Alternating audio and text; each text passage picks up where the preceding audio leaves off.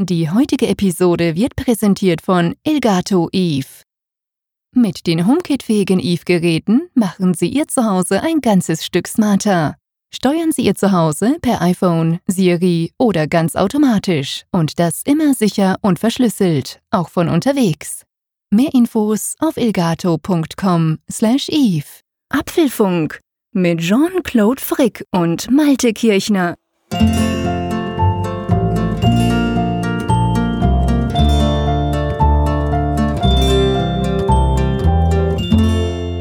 Herzlich willkommen zum Apfelfunk, genauer gesagt zur Ausgabe 114, die wir aufnehmen am Mittwochabend, dem 2. Mai und die, so viel sei gleich verraten, für mich eine ganz spezielle Folge ist, so eine Art Jubiläumsfolge. Wir haben nämlich genau vor einem Jahr, lieber Malte an der Nordsee, musstest du eine Folge ganz allein bestreiten. Oh, bitte erinnere mich nicht daran. genau. Ich lag ja da im Spital mit einer ziemlich üblen Sache, die dann aber zum Glück ganz gut ausgegangen ist. Und ich habe mich natürlich jetzt dran erinnert, weil das jetzt genau ein Jahr her ist.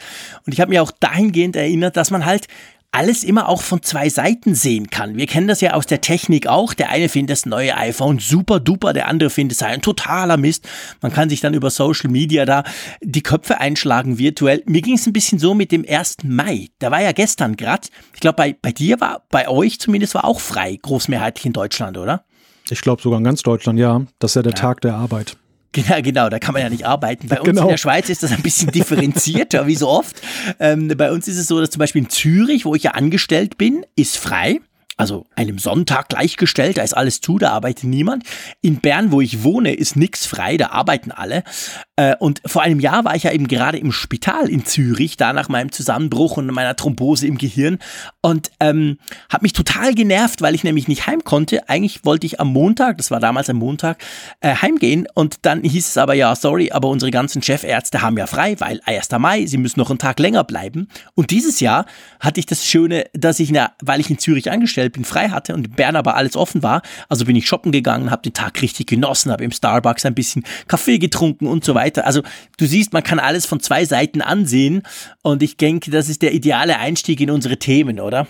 Ja, ja. Ich bin übrigens äh, ja natürlich sehr froh, dass es dir wieder gut geht und dass wir diese Erinnerung weit zurückschieben können, dass wir uns in der Gegenwart über die positiven Dinge freuen können ja, das kommt mir völlig unwirklich vor inzwischen, muss ich ehrlich gesagt sagen, wenn ich da so zurückgucke, was in diesen paar Tagen da abging. Aber ja, alles gut gegangen, alles bestens. Der Amerikaner würde sagen, shit happens. Und ähm, ja, auf jeden Fall alles toll. Wir können weiter podcasten und vor allem, wir sind ja schon bei Folge 114, also wir waren ja total fleißig seit letztem Jahr. Und ähm, wollen wir mal kurz die Themen angucken? Wenn ich so unsere Liste angucke, liebe Hörerinnen und Hörer, ihr müsst wissen, wir haben ja immer so eine kleine Liste, wo wir uns quasi vornehmen, was für Themen wir besprechen wollen. Die ist heute ziemlich lang. Ja, da können wir alleine schon fast eine Podcast-Folge mit dem Inhaltsverzeichnis bestreiten. ich, genau. ich nenne einfach mal das erste Thema. Shit happens hast du gerade gesagt, aber genau das Gegenteil ähm, kam mir so in den Sinn, als ich gestern die Quartalzahlen von Apple gehört habe.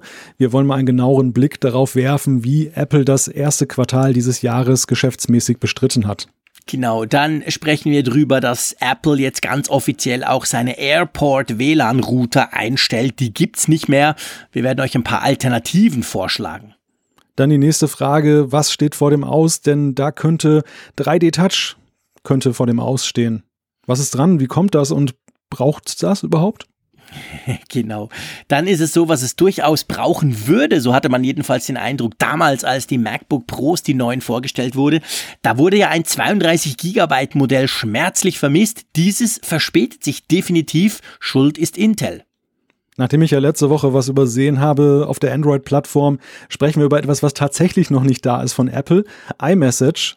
Ja, sollte Apple iMessage endlich auf Android bringen? Auf die Diskussion freue ich mich ganz besonders. Dann kommen wir nochmal zum MacBook Pro und zwar geht's um äh, Probleme mit der Tastatur. Da sollen extrem hohe Ausfallraten sein. Also mit dieser ganz flachen Chiclet-Tastatur der aktuellen MacBooks. Da werden wir mal das ein bisschen näher beleuchten. Und dann haben wir natürlich wie immer eine Umfrage der Woche für euch. Wir lösen die Umfrage der Vorwoche auf und natürlich Zuschriften, denn da haben wir auch wieder sehr interessante Sachen bekommen. Ja, definitiv. Da kamen spannende Mails von euch, wie eigentlich immer, so auch diese Woche. Aber lass uns gleich mal anfangen mit den Quartalszahlen. Gestern, also am 1. Mai, am Abend spät, wurden die ja präsentiert von Apple.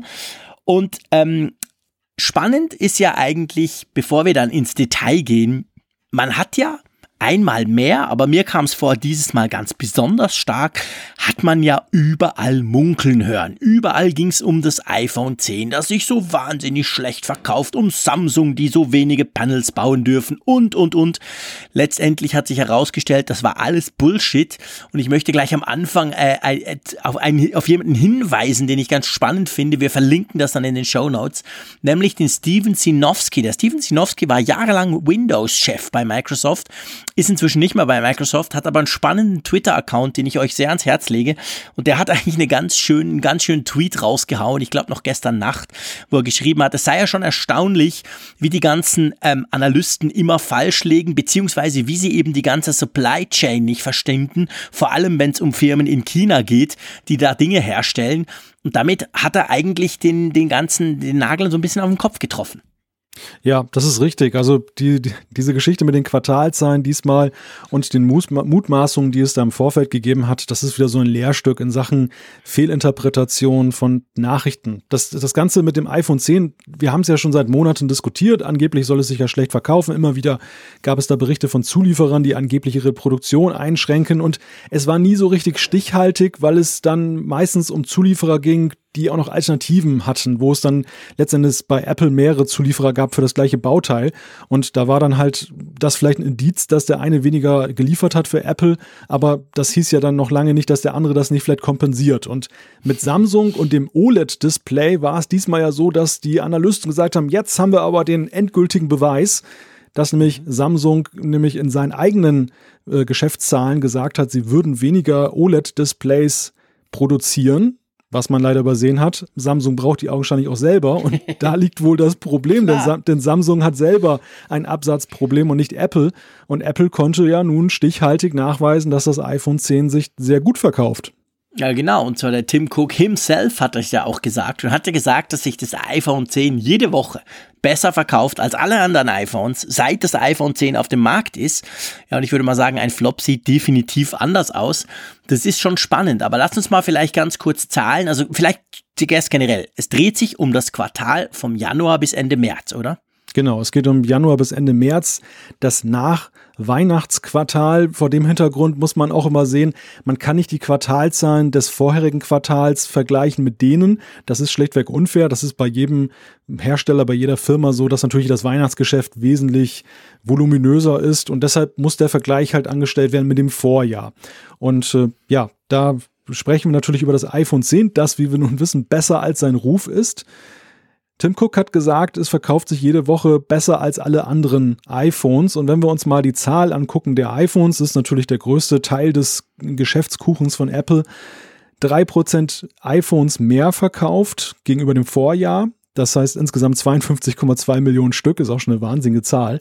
Mhm. Und gleichzeitig 14% mehr Gewinn. Insgesamt 38 Millionen US-Dollar. Moment, ne, Milliarden, glaube ich, US-Dollar. Milliarden, Milliarden genau. Entschuldigung. Und da, da kann man ja was ganz Klares ablesen. Drei Pro, also ein bisschen mehr verkauft in der Stückzahl, aber 14 Prozent mehr Gewinn, ganz klar. Das ist iPhone 10, oder? Ja, logisch. Ich meine, die haben ja jetzt nicht die anderen iPhones quasi plötzlich viel, viel, viel billiger herstellen können, sondern da geht es natürlich ums iPhone 10, welches klar in der Herstellung ein bisschen teurer ist, aber eben auch viel, viel teurer im, im Endverkauf Kaufspreis, den wir quasi zahlen müssen. Und das hat sich dann eben gezeigt. Das Ding läuft gut und das Ding spült Apple unglaublich viel Kohle in die Kasse. Ich meine, generell der Umsatz, der ist ja um 16 Prozent gestiegen, also vom ganzen Konzern Apple auf 61,1 Milliarden. Das muss man sich mal vorstellen. In nur drei Monaten. Das ist eine krasse Zahl, die man sich gar nicht mehr so ganz, äh, eigentlich, äh, was heißt ganz, die kann man sich überhaupt nicht vorstellen. Und 65 Prozent sind internationale Geschäfte. Finde ich auch noch ganz spannend. Wir haben ja schon oft darüber diskutiert, dass die Amerikaner logisch immer das als erstes alles kriegen und dass Apple schon auch Amerika-focused ist, gerade in gewissen Dingen, die sie tun, aber trotzdem 65 Prozent ähm, ist halt immer noch, ist, also ist eigentlich relativ groß, oder? Ja, das ist eine respektable Zahl und wenn man sich die Zahlen auch nochmal genauer anguckt, stellt man fest, dass Apple vor allem Boden gut machen konnte in China. Das ist ganz witzig. Also in China sind sie, was die Smartphone-Hersteller angeht, sie waren ja mal mit einem riesigen Marktanteil, ich glaube, von fast 50 Prozent da unterwegs. Zuletzt gab es jetzt auch ein paar Tage vor den Quartalzahlen die Meldung, dass Apple da ja weit nach unten gesunken ist im prozentualen Anteil. Gleichzeitig haben sie aber eben, was den Umsatz angeht, deutlich da aufschließen können oder dazugewinnen können. So stark, dass China mittlerweile Europa auch schon eingeholt hat. Ja, China ist ja sowieso ein, nicht nur ein schwieriger Markt, sondern auch ein sehr, ich sag mal, volatiler Markt, der sich extrem verändert. Es gibt Quartale oder Jahre, wo es total einbricht in China. Dann gibt es wieder Quartale, wo es wirklich gut läuft. Und natürlich die schiere Masse der potenziellen Konsumenten dort, das, das macht dann eben sehr, sehr schnell mal sehr, sehr viel aus. Also das iPhone kann man sagen, verkauft sich gut und das iPhone 10 vor allem verkauft sich weiterhin hervorragend und spült Apple auch ganz viel Geld in die Kasse. Wie sieht's denn mit dem iPad aus? Auch beim iPad gibt es gute Nachrichten. Zwar auf niedrigem Niveau, also 2% mehr verkauft gegenüber dem Vorjahr, insgesamt 9,1 Millionen Stück. Und auch dort ist erkennbar, dass die hochpreisigen Modelle sich augenscheinlich besser verkaufen. Nun muss man allerdings dazu sagen, der Fairness halber, das neue iPad, das jetzt herausgekommen ist, das spielt in diese Zahlen jetzt noch nicht rein. Und äh, Apple hat da 6% mehr Gewinn gemacht. Insgesamt 4,1 Milliarden US-Dollar. Und ja, die erfreuliche Nachricht ist so oder so, dass einfach das iPad weiterhin im Aufwind ist. Das ist ja eine Entwicklung, die wir lange nicht gesehen haben. Ganz im Gegenteil, es ging immer weiter runter. Und der, dieser Turnaround, der mit dem iPad Pro erreicht wurde, der hält an. Ja, ja, das ist definitiv so. Also das, das läuft wieder sozusagen, nachdem es ja wirklich extrem lange ging es immer rückwärts mit dem iPad und man hatte schon so das Gefühl, ja, ja, das iPad, das ist halt definitiv, hat seinen Zenit überschritten aber im Moment zumindest wächst das wieder, wenn auch auf etwas tieferem Niveau. Äh, Wachstum bei Mac gibt es leider nicht, oder? Ja, das ist eigentlich die bemerkenswerteste Zahl, finde ich, über die auch bislang am wenigsten diskutiert wird. Also der Mac hat sich schlechter verkauft, 3% weniger, insgesamt 4 Millionen Geräte in dem ersten Quartal dieses mhm. Jahres und die Gewinnsteigerung liegt bei 0%. Also sie haben 5,8 äh, Milliarden US-Dollar erlöst das ist natürlich schön für Apple. Das ist aber im Kuchen ja auch ein sehr kleiner Happen, also ein bisschen noch vom iPad. Ja, also es steht nicht gut an dem Mac. Vor allem hat mich das irritiert mit Blick darauf, der iMac Pro ist ja nun da. Also klar, das ist jetzt nicht ein Massengerät, aber dass der zumindest irgendwo die, die Gewinne ein bisschen steigert, dass ein paar Pros sich da drauf stürzen und sich das bemerkbar macht, das hat mich schon gewundert. Ja, das stimmt, da hast du recht. Ich meine, der kam, wann kam der raus? Der kam, war im Dezember, war der erhältlich, zumindest teilweise, so richtig angezogen hat es dann, glaube ich, Januar, Anfang Februar, also der müsste da irgendwie zumindest ein bisschen noch, noch, rein, noch reinpassen. Da hast du schon recht, wenn auch nicht die ganzen drei Monate vielleicht. Mal gucken, wie es im nächsten Quartal aussieht, ob man da schon mal irgendwas merkt. Ich meine, wir haben ja schon, wir reden ständig im Apfelfunk drüber, dass wir sagen, hey, auf Seite Mac passiert wenig. Klammer auf, nichts, Ausrufezeichen, Klammer zu. Also das ist natürlich, ja, das merken wir alle auch und das merkt natürlich Apple auch in dieser Sparte. Und ich meine, das Krasse ist ja auch, du hast ja jetzt immer auch die Umsätze hinten genannt, diese 38 Milliarden vom iPhone und das iPad mit 4. Der Mac mit 5,8, ja, ich meine, an und für sich eine schöne Zahl. Wenn wir jetzt aber zum nächsten Punkt gehen, zu dem Punkt, der schon seit einigen Quartalen total boomt bei Apple, nämlich dieser sogenannten Service-Sparte also salopp gesagt, die Cloud und so, da ist es ja, siehst du, dass die ja schon deutlich mehr Umsatz macht als zum Beispiel die ganze Mac-Sparte. Also Apple ist sozusagen schon mehr ein Softwarekonzern in Bezug als zum Beispiel ein Hardwarekonzern in Bezug auf Desktops und Laptops. Ja, ich möchte schon fast sagen, ein Service-Provider irgendwo. Ja, sozusagen, genau. Denn, denn zum Bereich Services gehören ja einerseits die, der, die, die, digitalen Inhalte, die man über iTunes erwerben kann in App Stores. Dazu gehört auch Apple Care was, glaube ich, häufig unterschätzt wird. Das ist auch ein großer Faktor, dass ja Apple äh, vermarktet Stimmt. das ja sehr offensiv auch, dass viele, die sich ein Gerät kaufen, dann eben auch so ein Apple Care Paket noch dazu nehmen. Apple Pay, da kommen wir auch noch gleich nochmal drauf zu sprechen, da gab es interessante Entwicklungen und dann halt Lizenzen, Lizenzen und andere Dinge. Genau, natürlich die ganze iCloud auch. Also quasi, wenn du eben mit den 5 Gigabyte nicht zufrieden bist, wärst schon mit 5 Gigabyte zufrieden, ähm, und dann da halt ein bisschen was zahlst. Auch das zahlt sich in dem Sinn aus, dass eben viele dafür zahlen. Ist zwar nicht so teuer, aber auch das schenkt dann am Schluss ein. Also die Servicesparte ist mit 31 Prozent gewachsen. Das ist natürlich krass. Also das ist, das, das boomt, könnte man schon fast sagen. Ja, 9,1 Milliarden US-Dollar. Das ist schon eine Hausnummer, muss man echt sagen. Und äh, ja, ich habe gerade Apple Pay angesprochen. Da gab es ja die Nachricht, dass Apple Pay in drei neuen Ländern bald starten wird. Ich frohlockte schon hier so ein bisschen, weil ja lange diskutiert wurde, dass ja Deutschland vielleicht jetzt doch mal dabei ist, die bargeldliebenden Deutschen. Und dann sind es Polen, Ukraine und Norwegen, glaube ich, oder?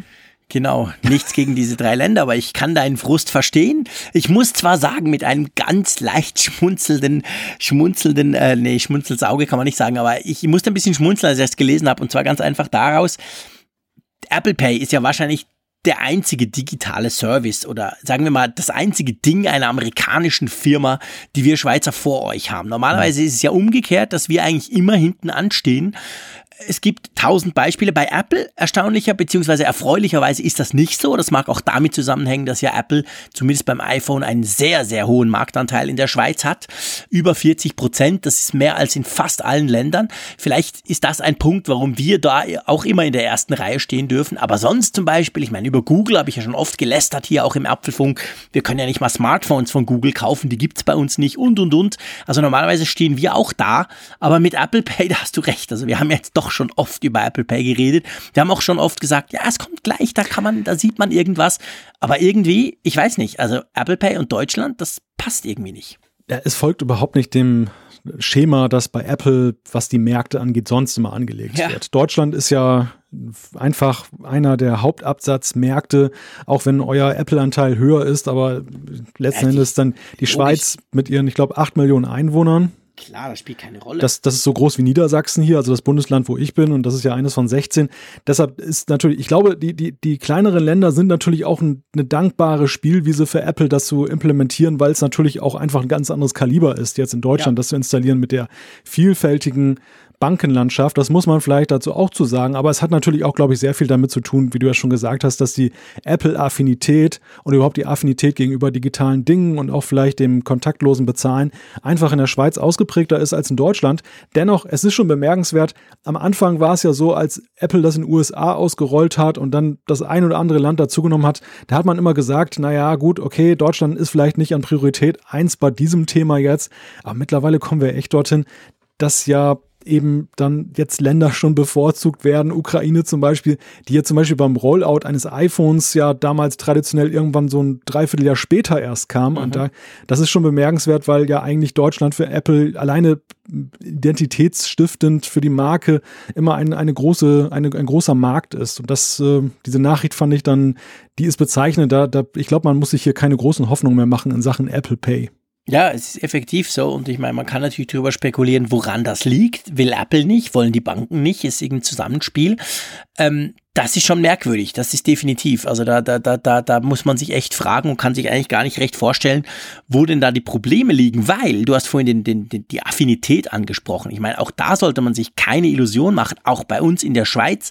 Ich habe gerade mit meinem Arbeitgeber vor ein paar Wochen so eine, wieder so eine Umfrage und eine Studie gemacht ich meine, deutlich unter zwei Prozent zahlen überhaupt mit dem Smartphone. Also von dem her gesehen, das ist auch bei uns, spielt das noch sozusagen überhaupt keine Rolle. Also da kann Apple, hat das sicher nicht gemacht, weil sie dachten, na, die Schweizer, die zahlen doch immer so gerne mit irgendwelchen digitalen Dingen. Das ist Quatsch. Wir zahlen entweder bar oder wir zahlen mit der Karte. Damit hat sich's Punkt. Also von dem her gesehen, an dem kann es nicht unbedingt liegen, auch wenn man euch ja, wie gesagt, eine, eine Schwäche zum Bargeld nachsagt. Aber ja, keine Ahnung, merkwürdig, aber ich, mir geht's auch immer ein bisschen so. Ich denke, neue Länder, denke ich, aha, dann wieder sind's irgendwelche Länder, aber Deutschland ist nie dabei. Gut, anyway, wir sind ein bisschen abgeschweift. Spannend finde ich übrigens auch noch eine Kategorie, die berühmt-berüchtigte Kategorie Sonstiges in den Quartalszahlen von Apple. Ja, darunter kaschiert Apple ja alles, was sie dann, was, was vom Volumen her nicht so groß ist, dass sie es einzeln ausweisen, was jetzt Hardware angeht. Also wir finden darin die AirPods, Apple TV, Apple Watch, die Beats-Produkte HomePod, iPod Touch und was da sonst noch so als Apple-branded äh, Produkt da unterwegs ist, beziehungsweise eben auch andere Dinge dann noch. Es ist gemessen an den restlichen Umsätzen eine kleinere Hausnummer. Wir reden hier von 3,9 Milliarden US-Dollar, also ein Drittel der Services zum Beispiel aber satter Gewinnzuwachs 38 Prozent. Und das wirft natürlich die Frage auf, das, da sind wir natürlich im spekulativen Bereich. Woran könnte es liegen? HomePod? Fragezeichen. Oh, guter Scherz. genau. Der HomePod, der reißt das raus. Nee, also ich glaube, also man konnte jetzt viel lesen in den letzten paar Stunden gerade zu diesem Thema und es haben sich die allermeisten, würde ich mal sagen, haben sich darauf eingeschossen, dass es schon vor allem wahrscheinlich die, die Apple Watch sein dürfte. Weder der Apple TV noch die AirPods, auch wenn die sich ja sehr gut verkaufen sollen und man sie immer wieder überall sieht. Aber ich denke schon, also der, der, der Tim Cook hat ja gerade dazu in diesem Conference Call, der danach nach der Präsentation ja noch war, hat er ja gesagt, dass äh, Apple durch die Apple Watch der, wie hat er jetzt das ausgedrückt? Der, also am meisten Uhren weltweit verkauft Apple. Punkt. Mhm. Das hat er ja. so gesagt. Und das, das, konnte, das hat man schon länger vermutet. Wir Schweizer gucken ja da immer ganz genau hin, wenn es um Uhren geht. Und da ging man eigentlich schon länger davon aus, aber jetzt ist es quasi sozusagen ein bisschen bestätigt, wenn er das mal sagt. Also wahrscheinlich diese, auch diese plus 38 Prozent beim Gewinn. Das dürfte schon wahrscheinlich sogar der Apple Watch 3 geschuldet sein, der man ja nachsagt, dass sie diesem ganzen Apple Watch Business nochmal so einen richtigen Schub gegeben hat. Wir hatten das ja vor ein paar Ausgaben hier auch festgestellt mit dieser ähm, Statistik, die David Smith, der App-Entwickler, ja mal herausgebracht mhm. hat, der eine App, Pedometer, glaube ich, heißt die, für die Apple Watch herausgebracht hat und einfach mal dann mit der Statistik dann geguckt hat, seiner Nutzungsstatistik, welche Watch-Modelle sind da unterwegs. Und da gab es ja nach Jahren das erste Mal einen großen Bruch, dass wirklich dann eine ja, die alten Modelle verschwanden aus der mhm. Statistik mhm. und dann die Apple Watch aufpoppte. Das hat, denke ich, was zu tun mit LTE, der Möglichkeit eben, dass diese Uhr autark unterwegs ist. Aber es ist, glaube ich, auch ganz einfach der Punkt, wo bei vielen jetzt so dieser erste Zyklus sich schließt. Also es gibt ja diesen ja. klassischen Produkt-Upgrade-Zyklus, wo eine Masse von Nutzern dann sagt, jetzt gibt es so viele neue Features, jetzt gibt es, jetzt ist, jetzt fühle ich mich so alt mit dem alten Gerät, dass ich jetzt tatsächlich diesen diesen Change mache, mir dieses neue, die neue Generation kaufe. Beim iPad wird das ja auch viel diskutiert. Wann ist dieser Zeitpunkt gekommen, dass man ein neues iPad kauft? Und bei der Watch müssen wir feststellen, mit der Series 3 ist da so ein Punkt erreicht, wo die Leute wirklich gesagt haben, ja, jetzt die Series 0 oder Series 1 ist in die Jahre gekommen, ist lang, langsam verglichen damit. Die Series 3 kann viel mehr und sie kaufen dann und wahrscheinlich, mhm. denke ich auch, spielt das da rein. Ich könnte, also ich kann mir beim besten Willen nicht vorstellen, dass der HomePod da in irgendeiner Weise da das positiv äh, großartig beeinflusst. Nein, stell dir vor, das haben wir auch schon diskutiert. Der HomePod ich glaube, also das, das ist für einmal, wo ich den Analysten glaube, dass sich das Ding wirklich, dass das Bleiern in den Läden liegt, wie man so schön sagt. Das kann ich mir beim HomePod definitiv vorstellen und das dürfte so sein und alles andere. Ich meine, klar, die AirPods, die darf man, denke ich, schon auch nicht vernachlässigen. Ich meine, die Dinge kosten immerhin 190 Schweizer Franken. Die sind nicht ganz günstig und zumindest bei uns, wir haben es auch schon diskutiert, sehe ich die viel, viel häufiger. Also ständig begegne ich AirPods. Ich denke schon, da konnte man auch schon hören aus nahen Quellen von Apple, dass sich die sehr gut verkaufen. Aber trotzdem, ich denke schon, das Ganze wird sich vor allem um die Apple Watch drehen, weil ja auch der Apple TV, so gern wir ihn ja haben, aber ähm, das ist ja auch nicht der ganz große Umsatzbringer. Ja, einerseits das und zum anderen ist es ja so, dass sowohl AirPods als auch Apple TV jetzt ja auch nicht im letzten Jahr ein großes Update jetzt Stimmt. zum Weihnachtsgeschäft erfahren haben. Und das ist ja meistens dann noch der ausschlaggebende Punkt, wenn da die Umsätze hochgehen, dass ja etwas ja. Neues ist. Und ich denke auch, dass das sicherlich viele mit dem Weihnachtsgeld, was sie irgendwie geschenkt bekommen haben, ähm, dann Anfang des neuen Jahres losgezogen sind, vielleicht schon im Januar und haben gesagt, so jetzt gönne ich mir meine neue Watch. Vielleicht mhm. haben sich auch ein paar noch die AirPods gegönnt tatsächlich davon. Das denke ich auch. Ich könnte mir auch vorstellen, dass die da natürlich auch positiv mit reinspielen. Aber das werden wahrscheinlich die ausschlaggebenden Faktoren sein, dass eben in den ersten drei Monaten dieses Jahres dann da dieser deutliche Zuwachs halt verzeichnet ja. werden konnte. Ja, ja, genau. Also alles in allem ein sehr frohes äh, Quart, ein eine sehr frohe Quartalszahlenbilanz eigentlich, kann man sagen. Was denkst du, wenn wir mal einen kleinen Ausblick wagen? Und zwar jetzt nicht primär auf die Zahlen natürlich. Ich meine, das, das nächste Quartal ist ja schon am Laufen seit April. Der April ist jetzt durch. Wir stehen jetzt Anfang Mai. Äh, rein ankündigungsmäßig war ja das erste, also das letzte Quartal, das jetzt eben in diesen Quartalszahlen sich widerspiegelt, ich sag's mal ganz knapp, langweilig. Da kam ja praktisch nichts. Da kam eigentlich gar nichts, weil das, das neue iPad kam ja dann im April, Anfang April. Meinst du, wir werden in drei Monaten, um es mal so ganz allgemein zu formulieren, meinst du, wir werden in drei Monaten sagen, boah, aber in dem Quartal wurde jetzt richtig viel neue Hardware vorgestellt? Wollen wir es hoffen, ja. Ich meine, wir haben die Weltentwicklerkonferenz, ist ja eigentlich eine Softwarekonferenz, aber wird auch mal gerne genutzt, um Hardware vorzustellen. Ich könnte mir schon durchaus vorstellen, dass irgendwie jetzt in diesem Quartal mehr passiert, weil einfach so wenig im Frühling passiert ist. Und ich glaube, letztes Jahr war es ja ähnlich, dass auch der Frühling eher unspektakulär war. Ja, stimmt. Aber die andere Frage ist natürlich die, was soll Apple denn vorstellen? Und da bin ich dann wiederum ein bisschen skeptisch Klar, wir reden jetzt über das iPhone SE 2. Das könnte ich mir vorstellen, dass das kommt. Ja. Beim Mac sieht es ja eher düster aus jetzt zuletzt. Also dieser angekündigte oder angebliche MacBook Air Start zur WWDC steht ja in den Sternen und Definitiv. überhaupt so Mac-technisch, da wir kommen ja noch drauf, ist ja auch gar nicht mal jetzt bei Apple nur, sondern auch von außen spielen da Faktoren rein, die ihnen das so ein bisschen verleiden, die ganze Sache mit der Weiterentwicklung.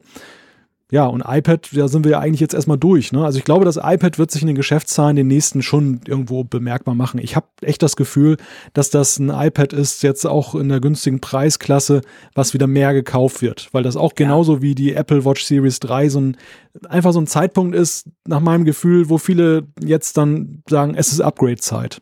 Ja, und ich denke vor allem, du hast vorhin diesen Update-Zyklus angesprochen, also der Zeitpunkt, wann man sich überlegt, ein schon bestehendes Gerät zu ersetzen. Und ich könnte mir effektiv vorstellen, dass eben auch dieses neue iPad, dieses 2018er iPad unter Umständen genau diesen Zyklus ein bisschen befeuern könnte, weil man denkt, ja, klar läuft mein altes iPad irgendwas noch, aber hey, bei dem könnte ich noch den Stift, ne? Und es ist wirklich nicht teuer. Hm. Also ich könnte mir sehr gut vorstellen, dass dieser Effekt, den wir vorhin bei der Apple Watch besprochen haben, vielleicht beim iPad nochmal eintrifft. Und ich denke, oder man, also ich rechne fest damit, dass wir vielleicht auch ein iPad Pro wiedersehen werden, ein neues. Das wäre dann ein Jahr.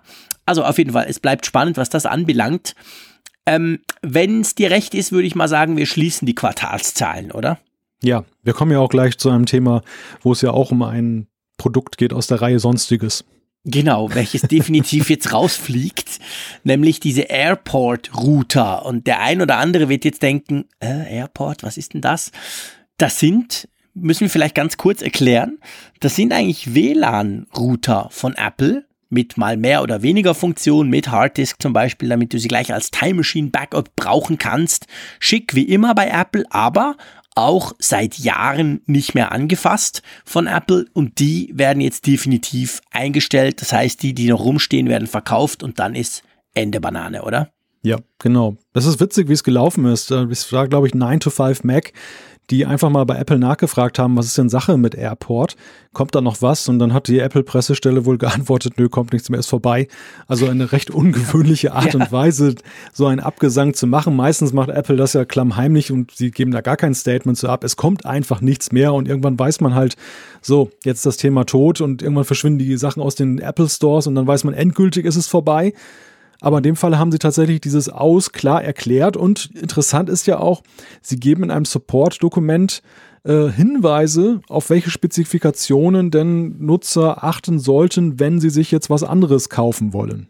Ja, genau. Vielleicht bevor wir dazu kommen, hattest du mal einen Airport im Einsatz? Ich habe tatsächlich bis heute hier eine alte Time-Kapsel stehen, die ja, ist allerdings schon Jahre alt. Ich glaube genau. von 2000, boah, 12 oder so. Das, das, das war irgendwie gar nicht mal jetzt wegen der WLAN-Komponente oder wegen, ja, wegen der, der Router-Komponente. Das war eher so ein netter Nebeneffekt, sondern ich habe mir das Ding tatsächlich gekauft als Backup-Device, weil ich ja, damals dann Time Machine nutzen wollte. Und ich fand so die Möglichkeiten mit, ähm, mit Harddisk anstöpseln über USB und so fand ich nicht so prickelnd. Und da fand ich das Paket von Apple einfach am überzeugendsten. Und so bin ich zu dieser Time-Kapsel gekommen, die ja schon ziemlich teuer war.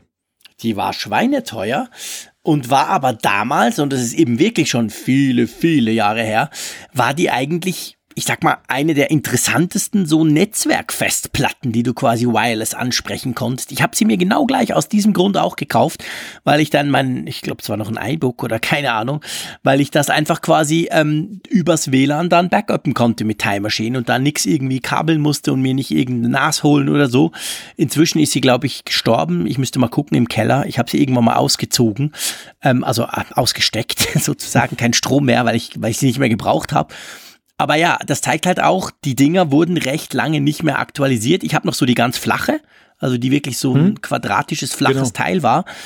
Und inzwischen sind sie ja so, da wo kam ja mal noch ein Update, dass sie so ein bisschen wie ein, pff, wie so ein Türmchen. Ja, ein Türmchen, das genau. Wie, ein Türm. Hä? Ja, sie sahen ja, sie sahen ja mal aus wie so ein Mac Mini. So ein ja, bisschen. Stimmt. Und genau. ähm, plötzlich bekamen sie ja so ein neues Design, wo sie dann so dann so hoch waren, was ich schon damals recht misslungen fand. Also mir ist nie so richtig klar geworden, was das soll, weil diese, diese flache Bauform, die war, hatte ja einen Wert, die, die war ja irgendwo hilfreich, um sie irgendwo ins Regal zu stellen oder sonst wo. Dass man da diesen riesigen Turm hatte, ich weiß nicht, das, das mag ja nett ausgesehen haben für den einen oder anderen, aber ich fand das voll unpraktisch. Ja, es war total unpraktisch. Aber ich, ich denke unterm Strich, du hast es ja gerade schon gesagt, die, die NAS-Systeme. Ich denke, die NAS-Systeme, deren Popularität und Verfügbarkeit auch fürs schmale Budget ist ja stark gestiegen in den letzten Jahren.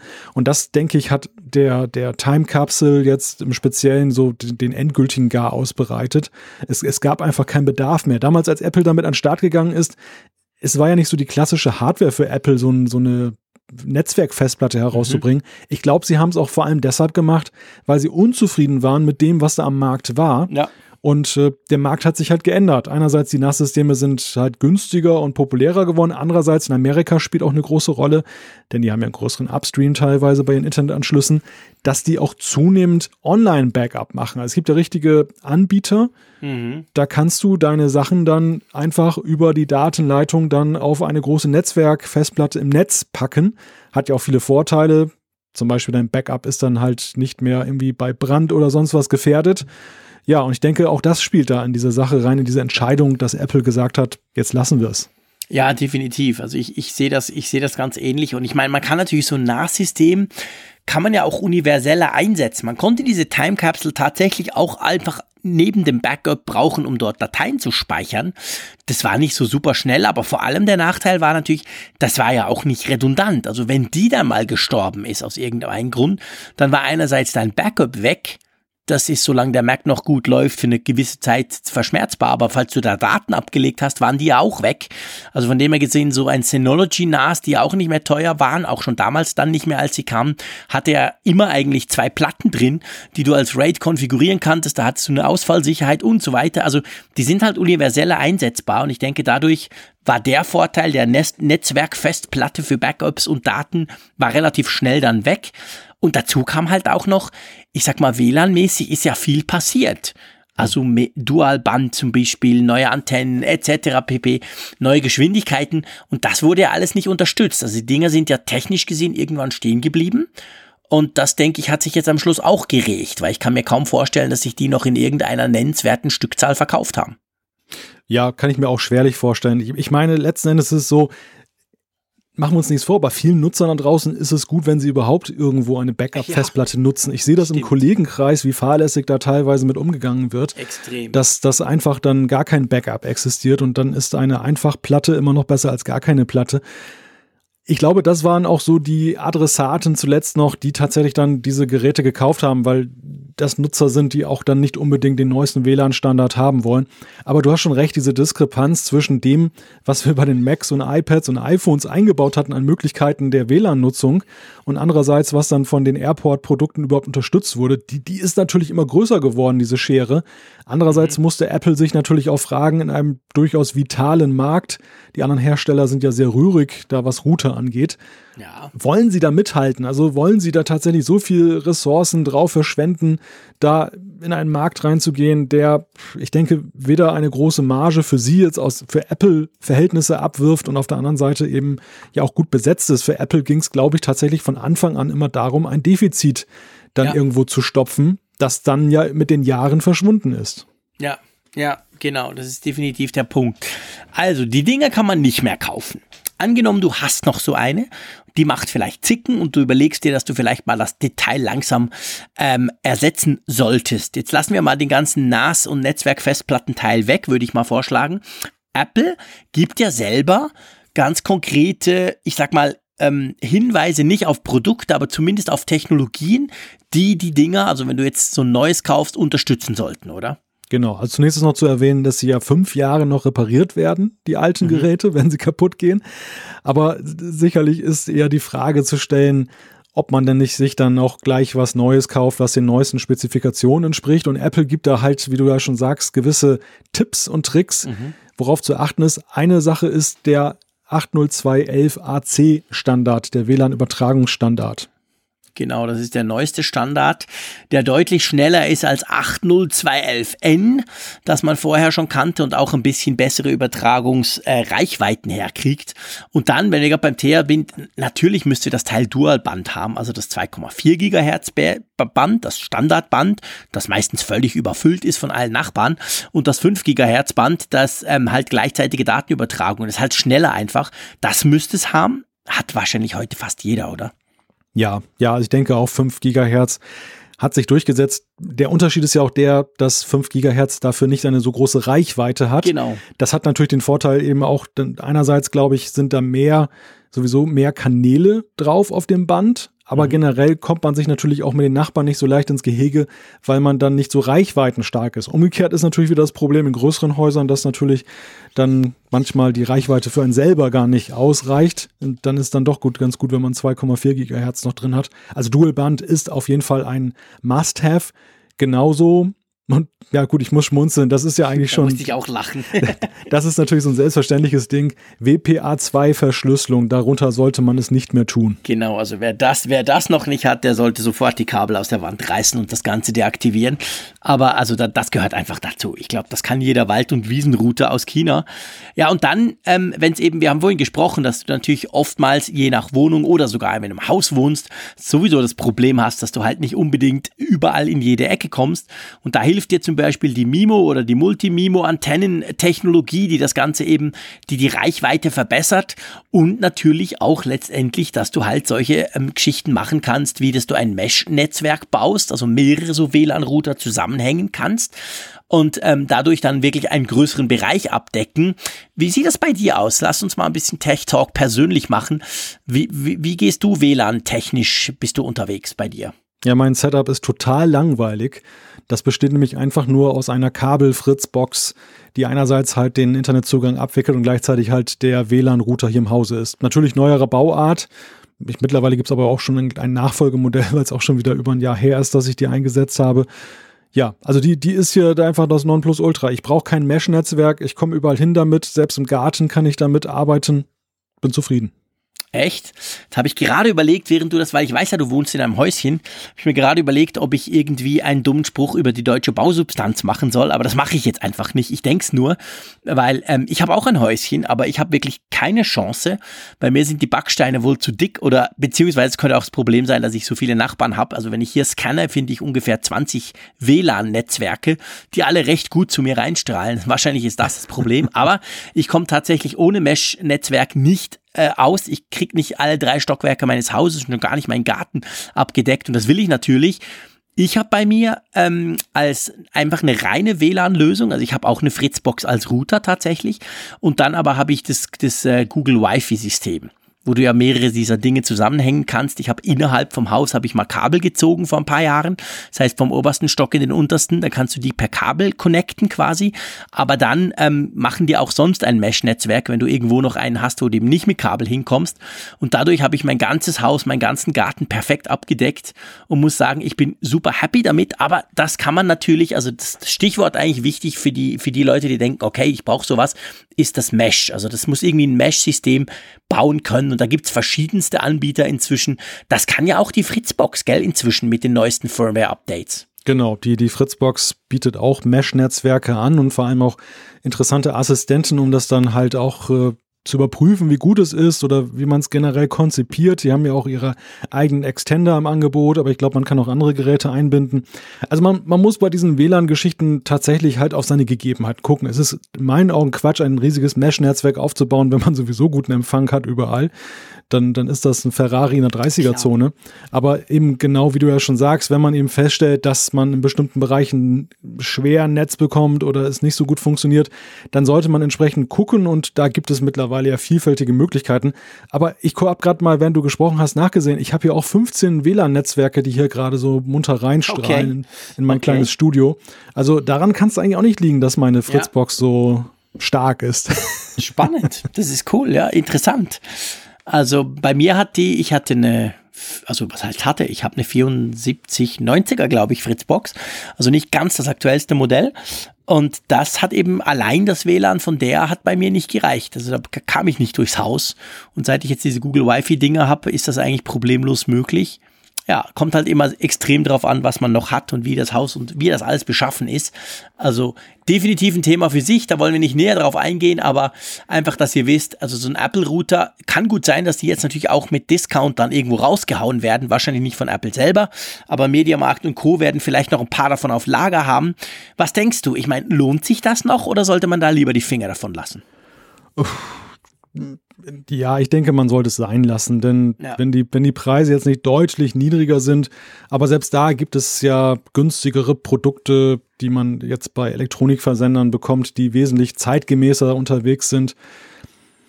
Ja, wo, wo sind die Vorteile? Also ich, ich, ich sehe sie nicht.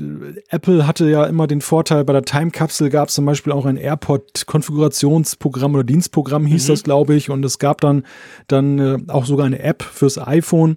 Beides ist auch so ein bisschen in die Jahre gekommen. Natürlich ähm, ist das immer noch besser als manches Webinterface für Router, was dann so irgendwelche Fernostprodukte, die nicht gut übersetzt sind, dann halt so bieten können. Also man sollte vielleicht schon ein paar Euro mehr investieren, aber so grundsätzlich weiß ich nicht, das hat keine Zukunft. Das ist für mich immer so ein Punkt, wo ich dann auch echt raus bin, wenn ich mhm. dann so ein Invest tätige, dass ich dann so, so ein Produkt habe, was überhaupt nicht mehr supported wird in ein paar Jahren und wo der Hersteller jetzt schon ambitionslos ist. Warum soll ich mir das noch kaufen? Da bin ich ja, dann genau. pragmatisch. Also ich denke auch. Und vor allem, weil die Dinger waren ja sehr teuer. Also sind es immer noch, wenn du im Apple Store guckst und noch eins findest. Und selbst wenn die jetzt mit Discount kommen sollten, dann sind sie eigentlich immer noch viel zu teuer, weil ja die Technik auch veraltet ist. Also von dem her kriegt man da definitiv nicht irgendwas. Das ist also nicht etwas, wo man ein Schnäppchen machen kann. Sollte man die Finger davon lassen. Lass uns zum nächsten Punkt kommen. Finger davon lassen. Perfektes Thema. Beziehungsweise perfekte Überleitung. Es geht um den Finger, es geht um das iPhone-Display und es geht um 3D-Touch. Welches angeblich bei gewissen kommenden iPhone-Modellen, ihr seht, wir bewegen uns im spekulativen Rahmen, ähm, nicht mehr dabei sein soll. Ja, da sind wir wieder bei unseren beliebten Analysten, die immer die Dinge so genau. zuverlässig vorhersagen. In dem Fall ist es der Ming-Chi Quo, der allerdings andererseits auch eine recht gute Quote von Treffern mhm. hat, was eben Vorhersagen angeht. Der ist in der Zulieferer-Szene recht gut vernetzt, wobei ich aktuell gelesen habe, dass er jetzt wohl aufhören will. Also seine Apple-Vorhersagen ja, werden wir nicht mehr lange genießen er will aus können. Dem Apple-Universum aussteigen, irgendwas anderes machen. Der, der knüpft auf jeden Fall an an diese Geschichte, dass ja spekuliert wird, dass Apple die, ähm, das iPhone 10 Design jetzt aufweitet und dann eben nicht nur mit OLED, sondern auch mit einem TFT-LCD-Display. Und ähm, der Ming-Chi Kuo ist da drauf gestoßen in der Zuliefererkette, dass dann die entsprechenden Displays die Apple einsetzen will, dann eine entsprechende Technologie nicht haben, die eben für 3D-Touch nötig ist. 3D-Touch, kurz zur Erinnerung, ist ja dieses dreidimensionale, dass wenn ich etwas tiefer drücke, zumindest gefühlt tiefer drücke auf das Display, dass ich damit erweiterte Funktionen hervorrufen kann. Zum Beispiel bei unserer kleinen Funkgerät-App, wenn du dann eben auf dem Homescreen-Button tief drückst auf das äh, App-Icon, dann kannst du direkt die Rubriken auswählen. Dann musst du nicht erst in die App gehen, um dann über den Tab-Switcher zu gehen, sondern du kannst gleich sagen, ich will zum Beispiel in die Umfrage rein. Mhm. Eigentlich eine sehr praktische Sache. Ich war extrem Fan davon. Und ihr hört, ich sage eigentlich und war, dann das heißt, hat sich wahrscheinlich was geändert bei mir. Äh, ich, ich bin eigentlich immer noch ein großer Fan davon, aber es ist so ein bisschen wie mit der Touchbar, wo wir letzten, in der letzten Folge beim MacBook Pro drüber gesprochen haben. Mich fasziniert die Technik, ich finde es genial, aber wenn die Möglichkeiten durch Software nicht ausgeschöpft werden, weil zum Beispiel eben App-Entwickler sagen, pff, ist mir egal, brauche ich nicht, dann kann die Technik noch so schön sein. Und so kommt es mir ein bisschen bei 3D Touch vor. Wenn du auf deinem Homescreen guckst, wer das überhaupt alles unterstützt. Ich mache manchmal den Test, dass ich mal feste drauf drücke auf alle App-Icons. Dann fällt einem halt schon auf, dass sehr viele das einfach gar nicht unterstützen. Also nicht nur schon am Anfang nicht, geschweige dann später in der App selber drin. Also es ist immer noch recht stiefmütterlich, das Ganze, oder kommt mir das nur so vor? Nee, da hast du schon recht, aber ich denke, klar, der Vergleich zur Touchbar, der liegt nahe. Der, der fiel mir im ersten Moment auch ein. Bei der Touchbar, die finde ich unterscheidet sich schon elementar. Die ist einfach krasser, was jetzt einfach den Verbreitungsgrad angeht. Da ist es wirklich so, dass es für Entwickler sich überhaupt nicht lohnt, für mhm. die Touchbar zu entwickeln, weil einfach zu wenig, zu wenig Macs das unterstützen. Gleichzeitig hat die Touchbar aber einen Vorteil, den wiederum 3D Touch nicht hat. Also gehen wir mal direkt auf 3D Touch man hat ja eine recht gute Verbreitung bei den iPhones mittlerweile. Seit, ja. glaube ich, dem iPhone 6S, da wurde es integriert. Und mittlerweile genau. ist es dann ja. Bis glaube, aufs Mäusekino haben sie alle. Genau, bis auf das Mäusekino, das iPhone SE, unterstützen das mittlerweile alle zeitgemäßen neuen Modelle. Und das ist natürlich schon eine breite Basis, wenn wir uns vorhin mal die Quartalzahlen angesehen haben. Jedes Quartal werden da 54 Millionen Geräte rausgehauen, die das können. Oder fast 54 Millionen mhm. Geräte. Und das ist natürlich schon eine Hausnummer. Daran kann es nicht liegen, dass die App-Entwickler es nicht unterstützen. Der Punkt ist ein anderer. Und das sehe ich an meinem eigenen Beispiel, sowohl als Entwickler als auch als Nutzer. Das Problem von 3D Touch ist, dass du es nicht erkennen kannst, was 3D Touch kann bis zum heutigen ja. Zeitpunkt. Das ist ein echtes Problem. Du entwickelst tolle Funktionen, Du kannst da auch tolle Sachen mitmachen. Ich meine, diese dritte Dimension des, des Multitouch-Displays ist ja potenzialreich. Das ist ja irgendwie eine, eine klasse Sache. Ja. Aber das Problem ist einfach, wenn du als Programmierer was einbaust, woher weißt du, ob die Nutzer es entdecken? Ja, stimmt. Das ist ganz ein wichtiger Punkt. Ich meine, wie, äh, überleg mal kurz. Ich habe immer gesagt, am Anfang, als 3D-Touch rauskam, habe ich gesagt, das ist so quasi die rechte Maustaste. Und unter Windows ist das natürlich noch ein bisschen mehr ein geflügeltes Wort. Aber ich meine, noch heute stelle ich fest, dass Leute keine Ahnung haben, dass du zwischendurch mal auf die rechte Maustaste drücken kannst und da zum Beispiel so ein kontextsensitives Menü kommt, das halt eben entsprechend da, wo du gerade bist, spannende, meistens die interessantesten Funktionen anbietet. Also, und ich meine, die, die rechte Maustaste bei Windows zumindest, die haben wir schon Pff, keine Ahnung, da war ich schon im Kindergarten, da gab es die schon nicht ganz, aber fast. Also von dem her gesehen, da hast du schon recht. Das ist halt etwas, das passiert dir nicht einfach so. Und bei 3D Touch ist noch krasser, da musst du zuerst mal drauf kommen, dass du so richtig fest drauf drückst. Und dazu kommt ja auch noch, dass man ja eigentlich, und das führt uns nochmal zurück, ich meine vielleicht die Frage, warum könnte denn Apple überhaupt auf dieses 3D Touch verzichten? Es geht ja eigentlich darum, dass man sich einen physikalischen, also Hardware, einen Layer sparen kann unter dem Glas des Bildschirms, also dadurch ein bisschen günstiger halt produzieren kann. Und gleichzeitig ist es so, wenn du bei Android-Smartphones guckst, die reine Funktionalität, dass da so ein Menü kommt, die lässt sich ja auch ohne 3D-Touch, nämlich mit einem lange Finger drauf lassen, quasi realisieren. Also es ist ja nicht so, dass man, dass es nur die Lösung gibt, ganz fest drauf zu drücken, oder? Richtig, genau. Also es gibt ja verschiedene Touch-Events in der Programmierung und neben 3D-Touch gibt es eben diesen Long Press, den gab es immer schon, dass man einfach anhand der Zeit, die abläuft zwischen dem Tab, dem Beginn des Tabs und dem Ende des Tabs, dann sagt, das ist jetzt nicht ein, ein Single-Tab, das ist ein Long Press. Mhm. Und ja, klar, ich meine, es nervt natürlich andererseits, wenn, wenn, du dann immer so ewig pressen musst, gefühlt, mhm. bis da mal was passiert. Aber für die Funktion, die wir bislang bei 3D Touch gesehen haben, ist das so dramatisch? Ich weiß es nicht. Also ich finde, viele Dinge, die mit 3D Touch realisiert werden, bislang sind auch eher in der Kategorie nice to have anzusiedeln. Das sind nicht wirklich so Dinge, ja. die einen jetzt voranbringen. Und deshalb auch der, der Vergleich zur rechten Maustaste ich, die finde ich weitaus nützlicher. Also das war immer eine ja, der ersten Maßnahmen stimmt. bei mir, dass ich dann auch beim Touchpad dann eben die Möglichkeit wieder eingeschaltet habe, dass du dieses rechte, über die rechte Maustaste oder die rechte Touchpad-Taste das Kontextmenü öffnen kannst, weil ich das einfach so, so nützlich finde. Und ja, immer, klar. Das, das hat sich das Erste, beim iPhone was ich immer rein etabliert. konfiguriere. Ja, stimmt. Sorry, ich bin dir ins Wort gefallen. Aber ähm, das ist auch so. Ich mache das auch immer an auf dem Laptop zum Beispiel oder so, weil es ist ja bei Apple lustigerweise standardmäßig deaktiviert. Ja, richtig, genau. Das ist standardmäßig deaktiviert, obwohl es eigentlich so viele nützliche Sachen bringt. Ja, genau. Ähm, denkst du, das fliegt wirklich raus? Oh. da muss ich mal meine Kristallkugel, meine 3D-Touch-Kristallkugel hier auf den Tisch stellen. genau, drück mal feste drauf. ja, ich weiß nicht, ich weiß nicht, wie, wie groß die Wertschätzung bei Apple für 3D-Touch ist. Denn auf der einen Seite bei den iPads wird es ja bis heute vermisst. Da ist es ja tatsächlich so, in der iOS-Plattform gibt es da diese Ungleichheit. Mhm. Und ähm, Apple hat da augenscheinlich wenig Ambitionen, das zu ändern. Und auf der anderen Seite beim iPhone sind sie dann tatsächlich doch so stringent, dass sie es bis auf das Mäusekino immer durchgesetzt und weiter fortgesetzt haben. Das wäre natürlich ein Bruch, wenn sie jetzt plötzlich sagen, sie verzichten darauf, dann wäre es tatsächlich tot. Ja. Tja, schwer, schwer zu sagen. Also ich, ich persönlich habe das Gefühl, ich könnte mir vorstellen, dass bei einem kolportierten großen LCD-iPhone, das dann deutlich günstiger sein soll als die, die aktuellen Plus-Modelle oder so ein iPhone 10, dieses sagenumwobene Groß-Billig-Phone, sage ich mal, das schwebt ja auch schon seit Monaten durch die Gerüchteküche. Und bei dem könnte ich es mir tatsächlich vorstellen, dass sie vielleicht das so, so machen, dass sie wirklich sagen, guck, das iPhone SE hat ja das auch nicht und dann das entsprechende quasi die Großvariante des SEs oder so hat es dann auch nicht. Das könnte ich mir irgendwie noch vorstellen, aber ich kann mir eigentlich nicht so recht vorstellen, dass sie es quasi bei den ganz teuren, bei den anderen, bei den in Anführungszeichen normalen iPhones wirklich weglassen. Ja, auf der anderen Seite taugt 3D Touch als Premium-Feature.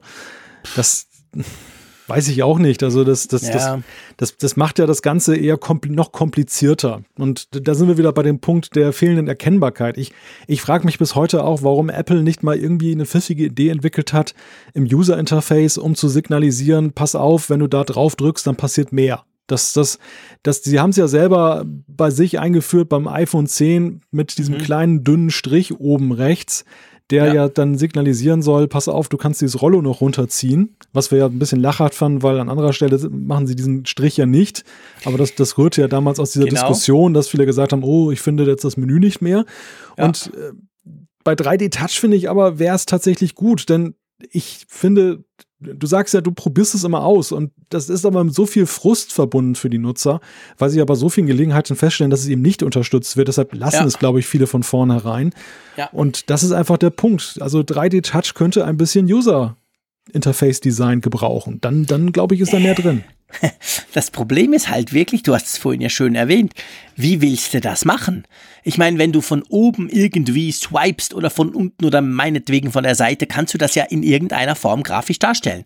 Aber wie willst du einem Icon quasi sagen, hey, ich bin in erster Linie ein Icon, aber wenn du mich jetzt fest drücken würdest, dann hätte ich noch das und das. Das ist, stelle ich mir jetzt, ich, ich sag jetzt mal rein grafisch, rein designtechnisch extrem schwierig vor. Wie willst du die Leute da drauf bringen, dass es die Funktion überhaupt gibt? Also ich glaube, das ist schon hm. noch nach wie vor die Krux. Ja, ja und nein. Also vor dieser gleichen Problematik ich entschuldige mich dafür, dass ich jetzt ständig über unsere eigene App spreche, aber da, da kommen auch mal wieder mal so Fragen auf, wie man User-Interface-mäßig etwas darstellt. Wir standen da vor der gleichen Frage mit der Sache in den Nachrichten, dass der Swipe letztendlich signalisiert wird. Dass man bei den mhm. Nachrichten, bei den Artikeln dann nach links ziehen kann, die Zeile, und dann kommt halt so wie bei den, wie bei der E-Mail-App, bei der Mail-App, dann die Möglichkeit, dann eben das zu teilen und zu liken und so weiter. Und das erschloss sich so auch nicht. Das war die gleiche Sache wie mit 3D Touch. Man guckt sich das an und man vermutet aber nicht, dass der Swipe dahinter steckt. Und mhm. da habe ich es dann so realisiert, dass es dann halt bei der ersten Zeile, beim ersten Aufruf einmal so ein bisschen links antäuscht, nach dem Motto, pass auf, da rechts könnte sich noch was verbergen. Sowas ähnliches könnte ich mir auch vorstellen, weil beim Table View ist ja auch einer der Haupteinsatzzwecke von 3D Touch, dass du diese, diese Preview-Geschichte hast. Du touch das tief und dann wird zum Beispiel schon der Inhalt, der dahinter dem Table View ist, dann so in einer Art Preview dann gezeigt. Okay. Und warum macht man nicht so, eine so ein Antäuschen so 3D-mäßig, dass es einmal so ein bisschen tiefer geht oder so? Mhm. Und dann weiß man als Nutzer, aha, mehr Funktionalität dahinter. Ja. Birgt natürlich das Risiko, dass wenn du zu viele 3D-Touch-Elemente hast, dass es irgendwann zu bewegt ist und zu, zu wuselig wird.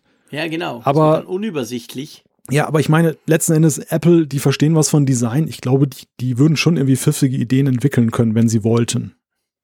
Ja, ja, natürlich, klar. Also ich meine, das traue ich Ihnen durchaus zu, dass Sie da irgendwas machen könnten, aber es hatte offensichtlich nicht die ganz große Priorität bisher. Tja, mal gucken, mal gucken, wie sich das weiterentwickelt. Ich bin gespannt. Also ich würde es vermissen, ganz klar, muss ich sagen. Auch wenn ich es jetzt nicht so oft brauche, aber irgendwie, ich, ich finde die Funktion nach wie vor cool. Aber ja, wie gesagt, also wir werden mal abwarten. Ähm, apropos abwarten. Ich glaube, das passt auch ganz gut. Alle die, die finden, ja, das MacBook Pro, coole Kiste, aber 16 GB RAM, viel zu wenig, kann ich nicht brauchen. Und auf das 32 GB Modell, das kolportierte warten, die müssen unter Umständen noch ziemlich lange warten. Ja, und der Grund liegt nicht bei Apple, der Grund liegt bei Intel, denn die liefern die, den Cannon Lake Prozessor der in der 10 Nanometer Bauweise hergestellt wird. In der Masse wohl erst im Jahr 2019. Sie können in diesem Jahr nicht in ausreichenden Stückzahlen liefern, was natürlich dazu führt, so berichten Branchenmedien, dass Apple eben dann auch nicht darauf umsteigen kann. Und das, das ist für Apple zwingend, denn sie wollen unbedingt diesen LPDDR-Speicher, diesen Low-Power-Speicher weiterhin verbauen, denn das war ja das große Gegenargument seinerzeit auch, als diese Diskussion war beim MacBook Pro, warum, warum Apple baut ihr nur 16 GB Maximum rein. Da haben sie ja gesagt, ja, das würde halt dann die Akkulaufzeit deutlich senken, wenn wir mehr zulassen, weil einfach wir dann auf diesen normalen DDR-Speicher umsteigen müssten. Und das wollen wir nicht. Wir wollen diesen Low-Power-Speicher haben. Und das geht derzeit nur bis 16 Gigabyte. Genau, und dieser 32 Gigabyte äh, quasi Low-Power DDR-Speicher, der kommt eben erst mit dem Cannon Lake Chipsatz und der wiederum kommt wahrscheinlich erst 2019. Also wer jetzt dieses Jahr gehofft hat, er kriegt einen 32 Gigabyte MacBook Pro, den müssen wir beziehungsweise den muss ähm, Apple enttäuschen, weil Intel einfach schlicht und ergreifend noch nicht bereit ist. Ähm, ich möchte die, die, den nächsten Punkt kurz überspringen. Einverstanden? Ja, klar. Und zwar äh, geht es auch nochmal ums MacBook. Ich möchte das kurz vorziehen, bevor wir dann zur großen Diskussion um iMessage ansetzen. Äh, und zwar, da konnte man lesen, wir haben ja schon in der aktuellen Umfrage, haben wir ein Thema zum MacBook Pro, da kommen wir nachher dann drauf zurück. Aber man konnte lesen, man konnte es ja schon immer wieder lesen eigentlich, es gibt Probleme mit der Tastatur. Und zwar seit es, glaube ich, das war beim MacBook zuerst, gell, diese ganz flache aktuelle Tastatur, die man in den aktuellen MacBooks und den MacBook Pros von Apple sieht, diese wie heißt die schon wieder? Die hat so ein Butterfly. Dem, genau, danke vielmals. Mit dem Butterfly-Mechanismus, wo die Tasten ja nur noch ganz kurz eingedrückt werden können. Die ich, by the way, liebe. Ich finde die klasse, auch wenn sie doppelt so laut klackert wie früher. Aber ich finde die super. Ich habe mich ganz, ganz schnell daran gewöhnt. Aber diese Tastatur, das wurde jetzt wieder bekannt einmal mehr, hat offensichtlich ganz große Probleme mit Staub, oder? Ja, diese Tastatur hat aber ja nebenbei gesagt ja auch eine gewisse Evolution zurückgelegt, denn das erste Modell war ja in der Tat sehr umstritten. Da haben viele gesagt, mhm. oh Gott, Tastatur ist für mich tot bei Apple. Und dann haben sie ja dann später nachgebessert und man muss sagen, jetzt, ich habe ja auch die, ich glaube, hoffentlich noch aktuelle MacBook-Baureihe. Mhm. Da ist ja auch diese verbesserte Butterfly-Tastatur drin und die ist wirklich merklich besser als dieses erste Modell, was sie damals rausgehauen haben. Also das ist schon wirklich dann, obwohl sie so flach ist und so wenig Tastenhub hat, hat man wirklich irgendwo diese haptische Resonanz, die man eben haben möchte, zumindest viele, die, um, um dann das Gefühl zu haben, man hat jetzt nicht so eine Folientastatur unter sich. Das, das Problem, was damit entstanden ist, ist augenscheinlich, dass schon ein kleines Staubkörnchen genügt, um mhm. da ganze Tasten lahmzulegen. Und dann kann man nicht mal eben bei Apple dann die Taste dann austauschen oder wieder rausheben, das Staubkörnchen entfernen. Nein, es muss die gesamte Tastatur ausgetauscht werden, was natürlich kostspielig ist und aufwendig. Und da gibt es einige Anwender, so entnehmen wir Medienberichten, die dutzende Male diese Staubkorn-Problematik hatten und regelrecht daran verzweifeln. Witzigerweise andere, die da gar keine Probleme haben. Also die, es ist schwierig, das Problem zu quantifizieren, aber es gab jetzt irgendwie so eine Erhebung von Apple Insider, die hatten in irgendeinem so Apple Store, wo sie eine Quelle hatten, einfach mal geguckt, wie hat sich das entwickelt. Die Supportfälle haben da wohl schon deutlich zugenommen. Ja, mit dieser neuen Generation, also seit das 2015, 16 eben dann rauskam. Sie sagen auch, dass ungefähr 12 Prozent aller Reparaturgründe die Tastatur betreffen, was relativ viel ist für so, ein, für so eine Einzelkomponente. Ich persönlich muss auch sagen, also ich habe mir ja das MacBook Pro mit Touchbar, das erste gleich 2016 im Herbst geholt. Ich habe letztes Mal darüber gesprochen, ich bin softwaretechnisch eher unzufrieden, Akkulaufzeit auch, aber was die Tastatur anbelangt, hatte ich nie Probleme. Und ich bin jetzt auch nicht so, dass ich extrem darauf acht gebe, dass da nie ein Stäubchen draufkommt. Jetzt habe ich ja ganz aktuell das, das quasi das Nachfolgemodell, also die, die aktuellste Generation vom MacBook Pro. Da fällt mir tatsächlich auch auf, die Tastatur, sie fühlt sich zwar genau gleich an, aber sie ist leiser geworden immer noch lauter als wenn du von einem ganz vorherigen Modell kommst, aber leiser als jetzt mein mein mein erstes quasi MacBook Pro mit der Tastatur. Und irgendwie, es tippt sich tatsächlich darauf noch ein bisschen angenehmer. Ich kann dir nicht genau sagen, was sie geändert haben, aber weil ich diese beiden Geräte quasi parallel im Moment nutze, das eine ja zu Hause, das andere im Büro und unterwegs, fällt mir das tatsächlich auf. Also da wurde was verändert, aber es ist Ich glaube, so viel kann man sagen. So mit Staub und vor allem auch mit Krümeln. Also wenn man da irgendwie sein Croissant drüber isst am Morgen im Zug. Keine Ahnung, wie ich jetzt auf die Idee komme. Sowas macht man doch nicht. Aber okay. Dann müsste man schon gucken, dass man nicht da reinkrümelt, weil da kann es definitiv Probleme geben. Pass bloß auf, dass wir keine Hörerreporter haben, die uns dann demnächst irgendwelche Fotos dann Foto schicken. Ja, genau. Croissant da reinmammst im Zug dann Richtung Zürich. nee, das mache ich nicht, weil ich, ich kann hier schon, das kann, das, so, so viel kann ich ja sagen. Ich bin ein absoluter Freak. Das ist ein Tick von mir, gebe ich gerne zu. Ich hasse fettige Finger. Das, da drehe ich durch. Das ist ganz schlimm. Das habe ich gar nicht gern. Dann muss ich immer gleich die Finger waschen. Und vor allem zusammen mit Technik. Also es käme mir tatsächlich nie in Sinn, ein Croissant zu essen im Zug. Nö, das schon. Aber dazu würde ich weder auf meinem iPhone rumdrücken, noch irgendwie auf meinem Laptop, sondern da würde ich dann zuerst Hände waschen gehen. Aber das ist so ein Tick von mir. Ich habe nicht gern fettige Finger. Ich habe sehr gern Croissants, aber nicht alles gleichzeitig mit Technik. Also von dem her gesehen passiert mir das wahrscheinlich nicht. Aber ich sehe einfach halt im Zug, also tatsächlich, also mir fällt schon auf, so am Morgen in diesem, ich bin so in einem quasi Business-Zug, wo halt all, all die Pendler sind, sind ja auch immer die gleichen, diese Business-Typen, die nach Zürich fahren. Und ähm, ich meine, da wird natürlich fröhlich gegessen, gemampft und dazu wird auf dem Notebook rumgedrückt und, und gemacht und so. Also da kann das halt schon passieren. Ich meine, ist ja normal, kann ja passieren. Aber mit dieser Tastatur, denke ich, muss man halt vielleicht ein bisschen vorsichtiger sein, oder? Ja, also ich, ich glaube, dieses Phänomen, das, das äh, habe ich auch beobachtet. Ich glaube, du kannst in vielen Büros auch die, wenn du die Tastatur mal umdrehst, da kannst stimmt. du irgendwie einen halben Supermarkt da rausschütteln.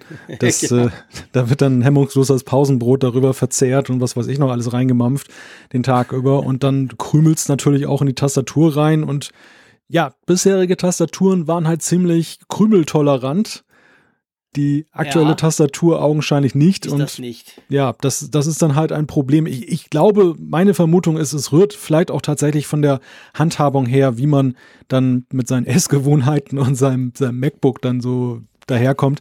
Denn ja. es ist ja schon ein komischer Zufall, dass wir beide, die wir beide jetzt auch diese in Anführungszeichen Problemtastatur haben und wir beide aber auch einen ziemlichen Fimmel haben, was fettige Finger und Essen über Tastaturen angeht dass wir diese Probleme nicht haben. Also ich, das ja, ist jetzt, wir tippen viel. Also ja, ich meine, ich, ins Grobe gesprochen. Den ganzen Tag hacke ich da rein in das Teil, von dem her du ja auch. Also von dem her, wir nutzen die Dinge auch wirklich und wir haben keinerlei Probleme. Also ja. ich meine, man, man darf das ja auch nicht verallgemeinern. Die allermeisten haben keinerlei Probleme. Das muss man ganz klar sagen.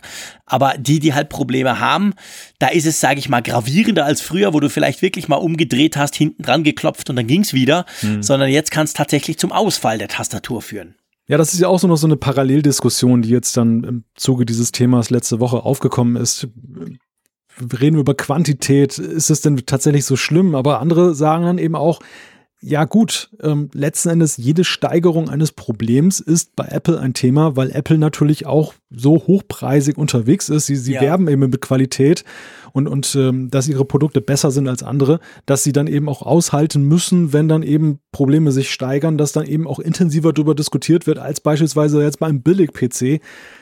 Ist, finde ich, auch irgendwo durchaus nachvollziehbare Position. Also man kann sie Absolut. natürlich jetzt auch nicht so einfach aus der Sache rauslassen, wenn es da tatsächlich ein Problem gibt, was eine größere Zahl von Nutzern betrifft als sonst. Ja, absolut. Also ich finde das völlig korrekt, wenn man das so, wenn man hohe Maßstäbe leg, äh, dranlegt, weil Apple ist halt sauteuer bei vielen Dingen. Und ja, ich meine, you get what you pay for. Also du möchtest eigentlich natürlich dann auch entsprechende Qualität erwarten. Und wenn du 150 irgendwie oder 200 Euro Notebook irgendwo bei Aldi kaufst, ja, okay, dann kann es halt vielleicht mal sein, dass da was kaputt geht, weil die Qualität jetzt nicht so toll ist. Wenn du irgendwie 1500 Euro für so ein MacBook Pro ausgibst, dann möchtest du nicht, dass nur durch Krümel deine Tastatur deaktiviert wird oder nicht mehr geht. Das ist schon klar. Also wir bleiben dran, oder? Wir berichten, falls unsere Tastaturen mal Probleme machen. Und ihr dürft uns natürlich auch berichten, wie ihr das ja sowieso immer selber tut, ähm, wie ihr damit umgeht, ob ihr auch schon Probleme hattet mit diesen ganz neuen Butterfly, also so neu sind sie nicht mehr, aber mit den Butterfly-Tastaturen der MacBooks und der MacBook Pros. Würde mich echt interessieren aus unserer Hörerschaft. Vielleicht weiß der eine oder andere da etwas zu berichten. Ich, ich überlege gerade, gibt es nicht auch von diesem Baggerhersteller CAT oder CAT, ich weiß gar nicht, wie man den ausspricht, da entsprechende Geräte, die besonders resistent sind. So zumindest bei, bei Smartphones gibt es von denen irgendwie so spezielle Geräte, die man auch auf Baustellen und so einsetzen kann. Ja, stimmt. Ich glaube, das gibt aber, oder zumindest Tablets gibt es, glaube ich, auch. Genau, ja. wo du wirklich mit dem Bagger drüber fahren kannst und die Dinge sind dann nicht kaputt. da, kannst, da kannst du nicht nur dein Pausenbrot drüber essen, da kannst du sogar drauf grillen. genau, da macht es dann gar nichts. Stimmt, definitiv. Das ist, die, das ist die Alternative dann, ja. Das wäre dann die Alternative, genau. Oder halt ein bisschen vorsichtig sein. Genau. Ja, du, kommen wir zu einem anderen spannenden Thema, das mich persönlich auch immer wieder, das mir persönlich immer wieder begegnet, sagen wir es mal so, nämlich die allseits beliebte Frage, sollte Apple iMessage nicht endlich mal auf Android bringen? Das ist ja ein Thema, das, ich sag mal, wahrscheinlich schon fast seit iMessage überhaupt populär wurde, ist das ein Thema. Warum verschließt sich Apple da quasi einem Großteil des Marktes? Weil es sind nun mal mehr Android-Smartphones im Einsatz als iPhones. Und ähm, ich persönlich liebe iMessage. Wenn ich könnte, würde ich alles mit iMessage machen. Ich würde das verdammte WhatsApp in die Tonne klopfen, sofort und, und wirklich mit großer Freude. Aber das geht halt leider nicht, weil die ganze Android-Fraktion ja noch da ist. Von dem her gesehen, wenn ich so meine Kommunikation anschaue im Chat-Bereich, dann ist es tatsächlich recht viel WhatsApp. Und zwar immer noch recht viel iMessage. Ich glaube, wir haben schon mal drüber gesprochen. Du hast gesagt, du brauchst ja viel, viel weniger, aber immer noch trotzdem zu wenig. Was denkst du? Jetzt mal so, bevor wir dann in die Tiefe steigen. Ähm, Wäre wär, wär das jetzt zum Beispiel für dich, ich glaube, du bist ein ziemlicher WhatsApper, wäre das für dich cool, wenn du jetzt wüsstest, iMessage kommt auf Android? Ich bin ehrlich gesagt gar nicht so emotional unterwegs, was überhaupt die Qualität der Messenger angeht. Denn für mich ist es eigentlich, definiert sich die Qualität der Messenger meistens daher, welche Nutzer ich dort antreffe. Und vielleicht ist WhatsApp deshalb auch so im kollektiven Gedächtnis eher so als die schmutzige Ecke so, so bekannt, weil da hat man diese, diese schlimmen Gruppen, wo dann viel Nonsens gepostet wird. Man wird ständig behelligt mit irgendwelchen Push-Notifications für Sachen, die völlig uninteressant und Wumpe sind, während man bei iMessage meistens ein kultivierteres Publikum dann eben antrifft, das dann eben weniger schreibt. Und vielleicht liegt es auch daran, dass man iMessage positiver wahrnimmt, weil alleine vom Funktionsumfang her muss ich dir sagen, sehe ich jetzt nicht so den riesigen Unterschied für mich jetzt zumindest, wo ich sage, da finde ich iMessage jetzt viel besser oder es, es, sieht halt ein bisschen anders aus. Wenn man das Design von Apple mag, dann, dann schmeichelt es dem Auge vielleicht auch einfach ein bisschen mehr als dieses WhatsApp, was so mehr nach Multiplattform aussieht, nach ICQ möchte ich fast schon sagen. Ja, Eine Reminiszenz was. an alte ICQ-Zeiten. Hat was, ja. ja, aber die, die, die, die Kernfrage, braucht es das auf Android? Und ich muss ja sagen, ich bin da ziemlich unentschieden. Ich, ich kann nachvollziehen, dass Apple iMessage als Werbeträger begreift, um Leute auf ihre Plattform zu ziehen. Dass sie sagen, nein, wir, wir öffnen das nicht äh, gegenüber Android, weil das würde letztendlich ja bedeuten, dass es einen Grund weniger gibt, ein iPhone zu kaufen oder ein, ein anderes Apple-Device, was dann iMessage kann. Die andere Frage ist, greift das denn? Funktioniert das? Kauft irgendeiner ein iPhone, weil er iMessage haben will? Ausschließlich ich alleine nicht. Ich, ich, glaube eben in den USA ist die, ist, die, ist die ganze Geschichte ein bisschen anders, weil da ist iMessage viel verbreiteter. Klar, da sind auch iPhones im Verhältnis verbreiteter. Und dort konnte man immer wieder lesen von Studien, die sagen, iMessage ist tatsächlich für Apple wichtig, um eben iPhones zu verkaufen, um ihre Plattform zu promoten. Ich kann mir das auch nicht so ganz vorstellen, dass du wegen einem Messenger quasi deine, deine Geräteauswahl triffst. Aber ich möchte noch einen kleinen Punkt zurückgehen. Du hast gesagt, ähm, quasi featuretechnisch äh, geben sich die nicht viel. Ich finde ich finde da eben genau den Unterschied. Also ich finde, ich habe es schon oft gesagt hier, ich sage es gerne nochmal, WhatsApp ist ein totaler Schrott und basiert eigentlich auf SMS. Es funktioniert genau gleich wie SMS. Ein Gerät, eine Nummer, Ende Banane und noch irgend so ein schrottiger Desktop-Client. Und iMessage ist da natürlich von Anfang an, ich sag mal, multi-device-fähig ausgelöst. Ich hab's auf meinem Mac, ich hab's auf dem iPad, ich hab's auf meinem iPhone. Irgendwann habe ich die Nachrichten komplett synchronisiert mit iMessage in the Cloud. Jetzt wisst ihr auch, warum ich das so cool finde, weil dann wirklich eben alles quasi synchron ist, egal auf welchem Gerät ich das schreibe. Das mag jetzt natürlich so ein typischer Geek-Aspekt sein. Wer hat schon mehrere Geräte gleichzeitig im Einsatz? Aber ich finde schon generell auch technisch gesehen ist natürlich iMessage irgendwie eine andere Hausnummer. Aber es stimmt, wenn ich so, wenn ich, also ich würde alles mit iMessage machen, weil ich tatsächlich feststelle, ich chatte viel. Ich habe auch bei WhatsApp sehr spannende, sehr interessante und für mich sehr wichtige Kommunikation, die mich aber dann nerven, weil ich dann denke, hä, wo ist es jetzt? Wo war jetzt das? Dieser cool Link, den mir der Kollege, ah, ah ja, WhatsApp stimmt, da muss ich das iPhone nehmen, zieh ja nur da drauf. Das ist bei iMessage halt alles irgendwie einfacher. Aber ich gebe dir insofern recht, dass ich bis heute, obwohl ich das unter Tech-Journalisten hier immer wieder diskutiere mit Kollegen, ich habe noch keinen Grund gefunden, abgesehen, dass es die Nutzer cool finden, die dies bei iMessage schon nutzen, die ein iPhone haben, die natürlich finden, hey cool, da kann ich meinem Android-Kollegen sagen, probier das mal aus, dann ist der auch da drauf super. Aber für Apple, ich, ich sehe nach wie vor eigentlich keinen Grund, warum Apple das tun sollte. Weil mhm. Selbst, selbst vielleicht die paar, die sagen, ja, jetzt kaufe ich mir ein iPhone wegen iMessage, die verlierst du dadurch. Die sagen dann, ja, ich bleib bei meinem S7 und kann ja jetzt iMessage drauf installieren. Und, wa und was hätte Apple davon, außer natürlich das klassische ähm, Reichweite. Du hast ja. natürlich viel eine größere Reichweite. Klar. das wäre natürlich ein großes Thema. Und das hält ja gerade in, in Ländern, die sehr WhatsApp-affin sind, ja viele auch davon ab, iMessage mehr einzusetzen, dass sie eben sagen, Klar. ja, meine Leute sind halt da bei WhatsApp. Und selbst wenn man jetzt dann mit, es mit iPhone-Nutzern zu tun hat, man, man nutzt dann trotzdem manchmal WhatsApp einfach aus der Gewohnheit heraus. Und diese Gewohnheit zu durchbrechen, ja. das funktioniert mit Reichweite. Ich wollte aber erstmal nochmal sagen, Punkt für dich. Also diese Geschichte mit Multi-Device-Fähigkeit ist natürlich ganz klar eine Sache, die bei iMessage besser gelöst ist, zumindest im Apple-Universum, weil ich dann auch, auch auf dem Mac dann wunderbar eben iMessages empfangen und abschicken kann und muss nicht über so einen fusseligen Web-Client Client gehen, den ich genau. da per QR-Code verbinden muss, wie bei WhatsApp, was dann halt eine Brücke ist. Eine schöne Brücke, immerhin besser als gar nichts, aber eben dann auch nicht das Optimum. Mhm. Vorschlag zur Güte. Wie könnte man das eine mit dem anderen lösen? Du hast iMessage in the Cloud angesprochen. Was wäre denn? Ich vermisse zum Beispiel, auf der Arbeit habe ich einen PC. Und mhm. ich bekomme jetzt irgendwie zu einem beruflichen Thema eine iMessage zugeschickt. Was ich mhm. vermisse ist, da ich jetzt keinen Mac habe, dass ich dann auch auf einem Windows-PC zum Beispiel auch antworten kann, weil es einfach schneller geht mit der, mit der Tastatur. Warum gibt es das nicht in iCloud als eigenen Reiter, in dieser Web-Oberfläche von iCloud? Stimmt. Das wäre ja ein, ein gangbarer Weg, dass du sagen kannst, einerseits hast du künftig auch Windows dabei, du hast Android dabei, und mhm. gleichzeitig musst du aber keine eigenen Apps rausbringen und gleichzeitig hast du eben auch immer noch dieses Prä, dass du sagst, so richtig schön ist es eigentlich nur auf der Apple-Plattform. Ja.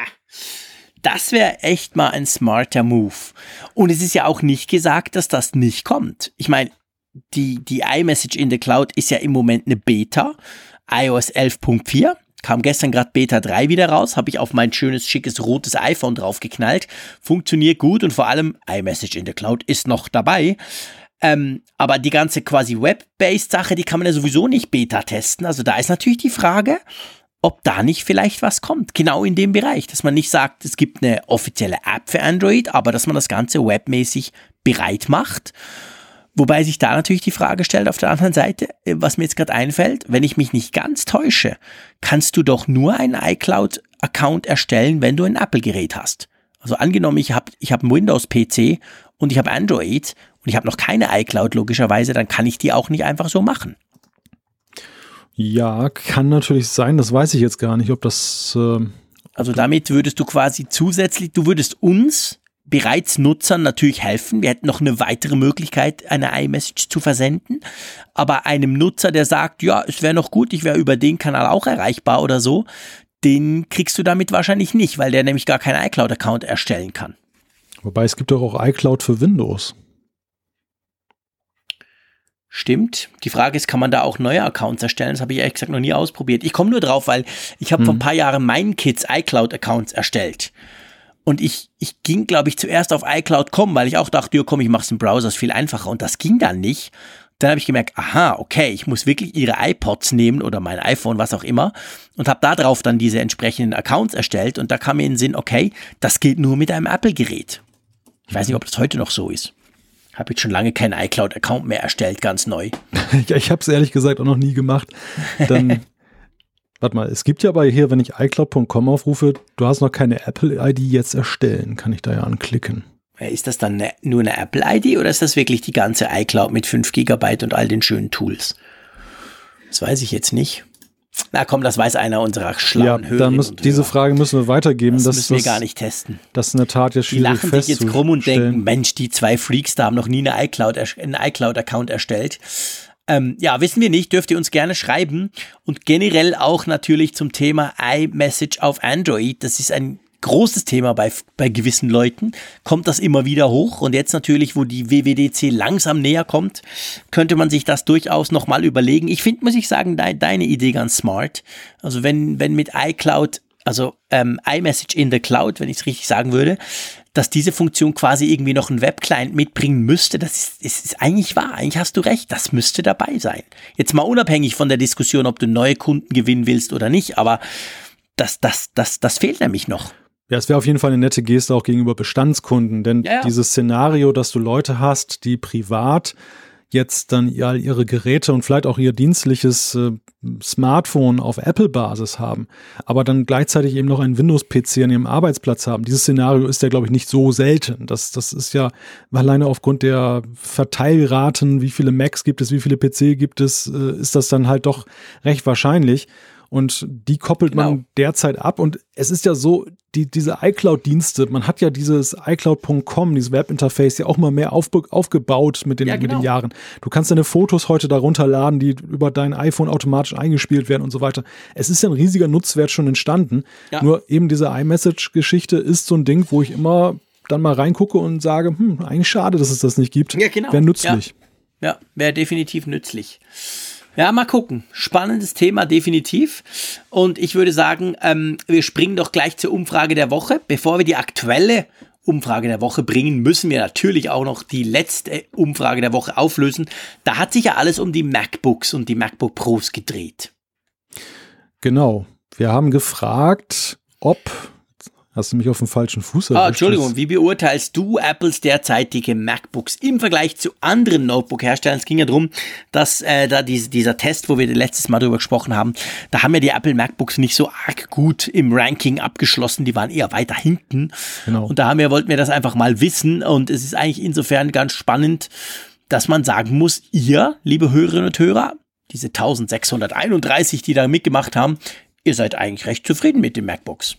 Genau. Trotzdem, jetzt, dass wir immer wieder drüber unken. Ich habe jetzt meinen Browser-Tab auch hinter den ganzen iCloud-Fenstern wieder hervorgerufen. ja, wir haben eine sehr deutliche Aussage dabei. Also man kann ja sagen, 26,1 ähm, Prozent sagten sehr gut, 33,8 Prozent sagten gut. Also über die Hälfte unserer Hörerinnen und Hörer ja. sagen, sie sind da wirklich sehr zufrieden mit der ganzen Geschichte. Und wenn man noch mittelmäßig dazu nimmt, 14,7 Prozent. Also da gibt es keinen Makel bei der Nö. Mehrheit. Nö, definitiv nicht. Also keine Ahnung haben wir noch mit 17 Prozent. Ähm, das sind wahrscheinlich Nutzer, die eben keins haben. Da kann man natürlich auch schlecht irgendwas drüber sagen.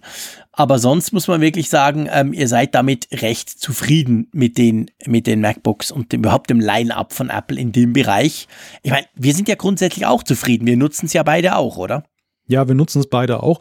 Aber es ist dennoch interessant, weil ja die Diskussion, die öffentlich geführt wird, ist ja doch recht, ja, sie tendiert in Richtung ähm, Makel und, und Apple mhm. ist dann nicht so Innovationstreiber und so. Also diese Diskussion ist ja tatsächlich geführt worden, gerade basierend auf dem 2016er MacBook Pro.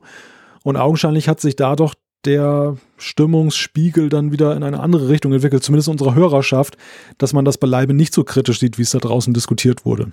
Ja, Ganz genau. Ich meine, klar, wir haben natürlich eine super, erstens, eine, eine, die, die kommen, die kennen sich wirklich aus auf der einen Seite und auf der anderen Seite haben wir natürlich eine, eine sehr affine, ähm, sehr technikaffine Hörerschaft auch. Das darf man natürlich auch nicht ganz vergessen. Aber ich finde schon auch, also es ist eigentlich ein, ein schönes Ergebnis für Apple, sage ich mal. Trotzdem dürften sie ganz gerne mal wieder neue Modelle bringen. Also das ändert daran ja grundsätzlich nichts. Lass uns zur aktuellen Umfrage kommen, die sich natürlich um iMessage dreht und die Frage, sollte iMessage auch für Android verfügbar sein? Da machen wir es mal einmal ganz einfach mit den Antworten, oder? Genau, wir sagen ja, nein oder weiß ich nicht. Wir wollen also gerne auch von euch wissen, wie steht ihr dazu?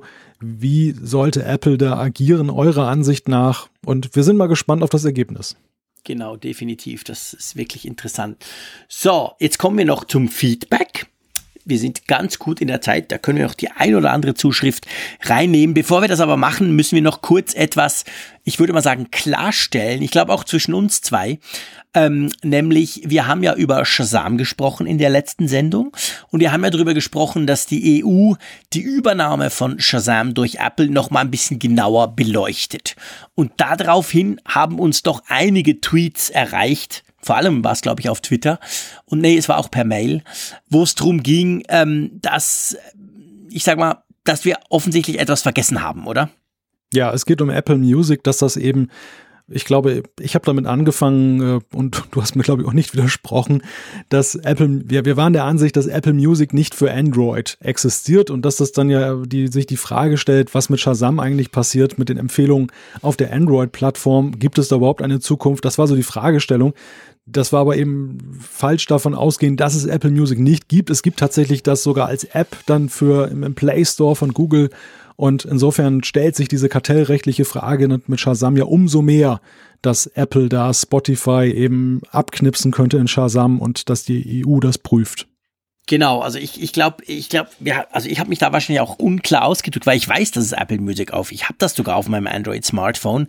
Dummerweise kann man ja nur zehn Geräte connecten und ich bin meistens über diesem Limit. Darum muss ich mich auf meine und die Familien ähm, quasi Apple Geräte äh, konzentrieren. Darum habe ich dann nicht aktiviert, aber ich habe das eigentlich auch schon installiert gehabt.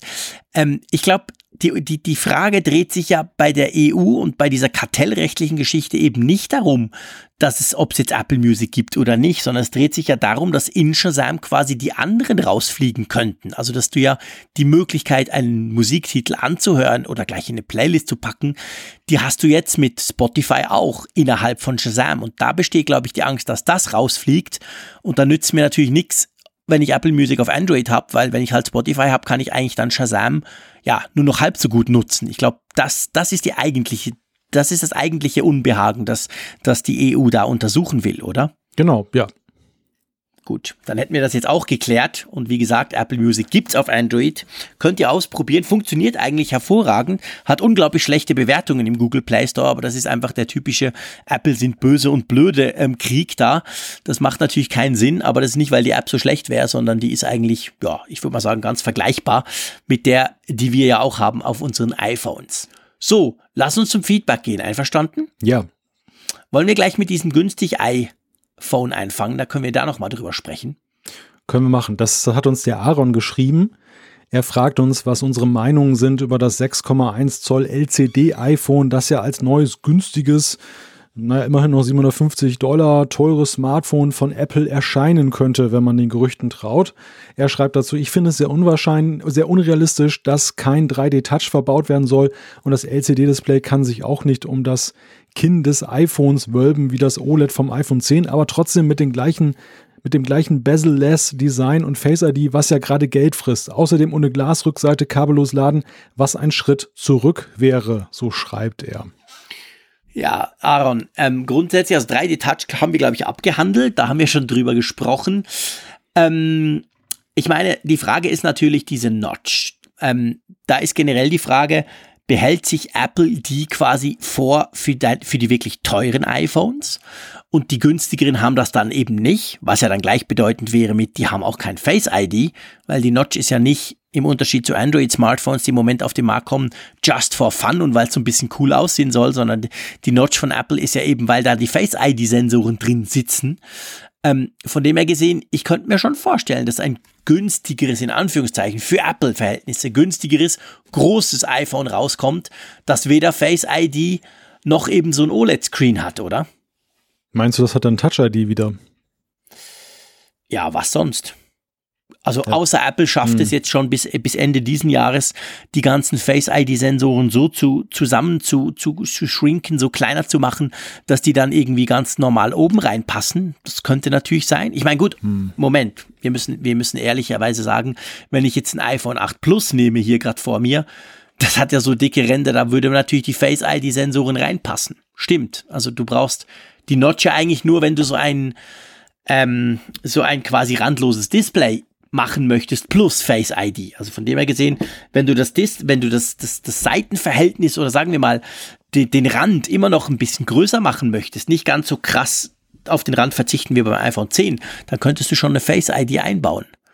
Ich denke aber im Moment zumindest noch ist Face ID einfach auch ein ziemlicher Kostentreiber, oder?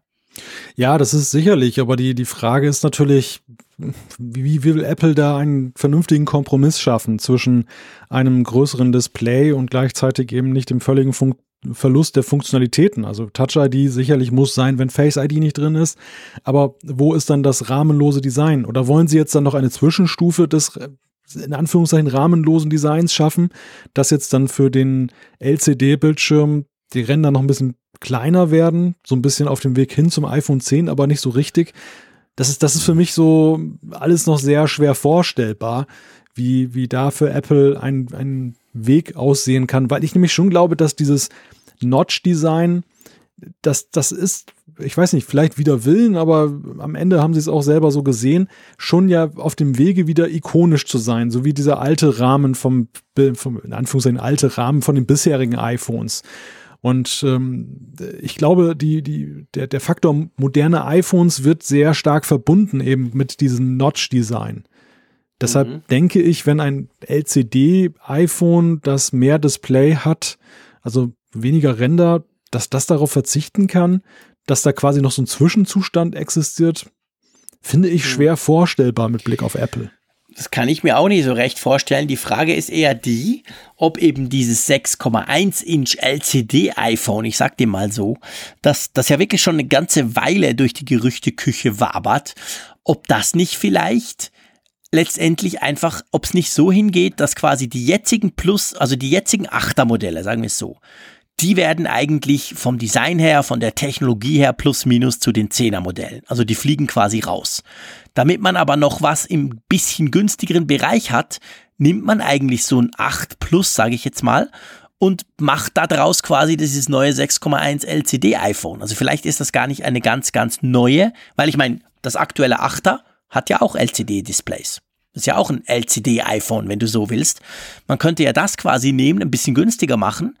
Und dann, wenn du halt das super duper randlos Design mit aller Technik drin willst, musst du halt mehr zahlen und hast dann das iPhone, keine Ahnung, 10 Plus oder 11 oder wie es dann auch immer heißen wird. Weißt du? Wir wissen ja nicht, wo das hingeht, was überhaupt mit den jetzigen, in Anführungszeichen, Normal-iPhones passiert. Ob die dieses Jahr schon komplett rausfliegen oder eben noch so, noch so halb dabei bleiben. Ja. Also für mich ist der große Punkt eigentlich der, wie sehr lässt sich Apple von den Realitäten treiben, also von den pragmatischen Entscheidungen und wie sehr gehen sie einfach mit dem Kopf durch die Wand, weil sie einfach klare Vorstellungen haben in Sachen Marke und Design. Und das ist, das ist für mich so der Punkt. Die ganze, ganze Gerüchtediskussion hebt halt sehr da auf diese Probleme ab, die du ja skizziert hast. Face ID ist ein teures Unterfangen. Die Stückzahlen der Sensoren sind momentan vielleicht auch nicht so hoch zu fahren, wie man sie bräuchte, um es jetzt auf die gesamte Linie zu bringen. Preis geht zu sehr in die Höhe für den Nutzer. Also all diese Faktoren, aber spielte das für Apple eigentlich immer eine große Rolle? Das ist das, das erste Mal, dass das eigentlich angefangen hat, dass sie ja so da noch stärker differenzieren, ist ja tatsächlich jetzt mit der Einführung des iPhone 10 und dass es dann parallel noch das 8 Plus und 8er gibt. Aber mhm. fahren Sie das sofort? Wird, wird es diese, diese Differenzierung da aufgrund pragmatischer Gründe weiterhin geben oder kommen Sie irgendwann wieder zu einem Zustand, dass Sie dann eben die, die Produktlinie der iPhones dann in Anführungszeichen vereinfachen, kleiner machen wieder? Das ist, das ist für mich die spannendste mhm. Frage. Ich denke schon auch, dass, also mir, mir kommt diese ganze Diskussion und der Aaron hat ja diese aktuellen Gerüchte um dieses LCD, um dieses kommende neue LCD-iPhone, finde ich sehr schön zusammengefasst. Und es kommt mir schon ein bisschen so vor, sage ich ganz ehrlich, als sei das so ein bisschen halt eben weder die Analysten, die sich irgendwas wünschen. Aber ich denke nicht, dass Apple in irgendeiner Form auf solche Dinge Rücksicht nimmt, sondern Apple ist dann doch eher die, die mit dem Kopf durch die Wand gehen. Und beim iPhone 10 ist das ja definitiv aufgegangen. Haben wir am Anfang vom Podcast mit den Quartalszahlen sehr schön, sehr schön zeigen können. Also, ähm, auch das mit diesem kabellosen Laden, das ist ja auch noch ein Punkt, den konnte man jetzt auch vereinzelt lesen, dass das beim nächsten, bei einem der nächsten iPhones wieder verschwinden soll. Und das zum Beispiel etwas kann ich mir überhaupt nicht vorstellen. Apple sagt ganz klar, the future is wireless. Punkt. Ich glaube nicht, dass die noch ein iPhone rausbringen, das das nicht hat. Nicht mal das SE2, wenn es dann kommen soll. Hm. Hm? Also, ihr seht, man kann natürlich in die Glaskugel gucken. Wir gucken heute ab und zu mal in die Glaskugel, aber wir sehen da auch nicht viel klarer, ehrlich gesagt. Und nachdem sich die Analysten jetzt die letzten paar Monate so blamiert haben, was zumindest das iPhone 10 angeht, denke ich, äh, es würde ich da nicht allzu viel drauf geben und denke auch, wir müssen wahrscheinlich noch schon noch ein paar Monate warten, bis dann da mal Gerüchte hochpoppen, die, ich sag mal, realistischer sind, oder?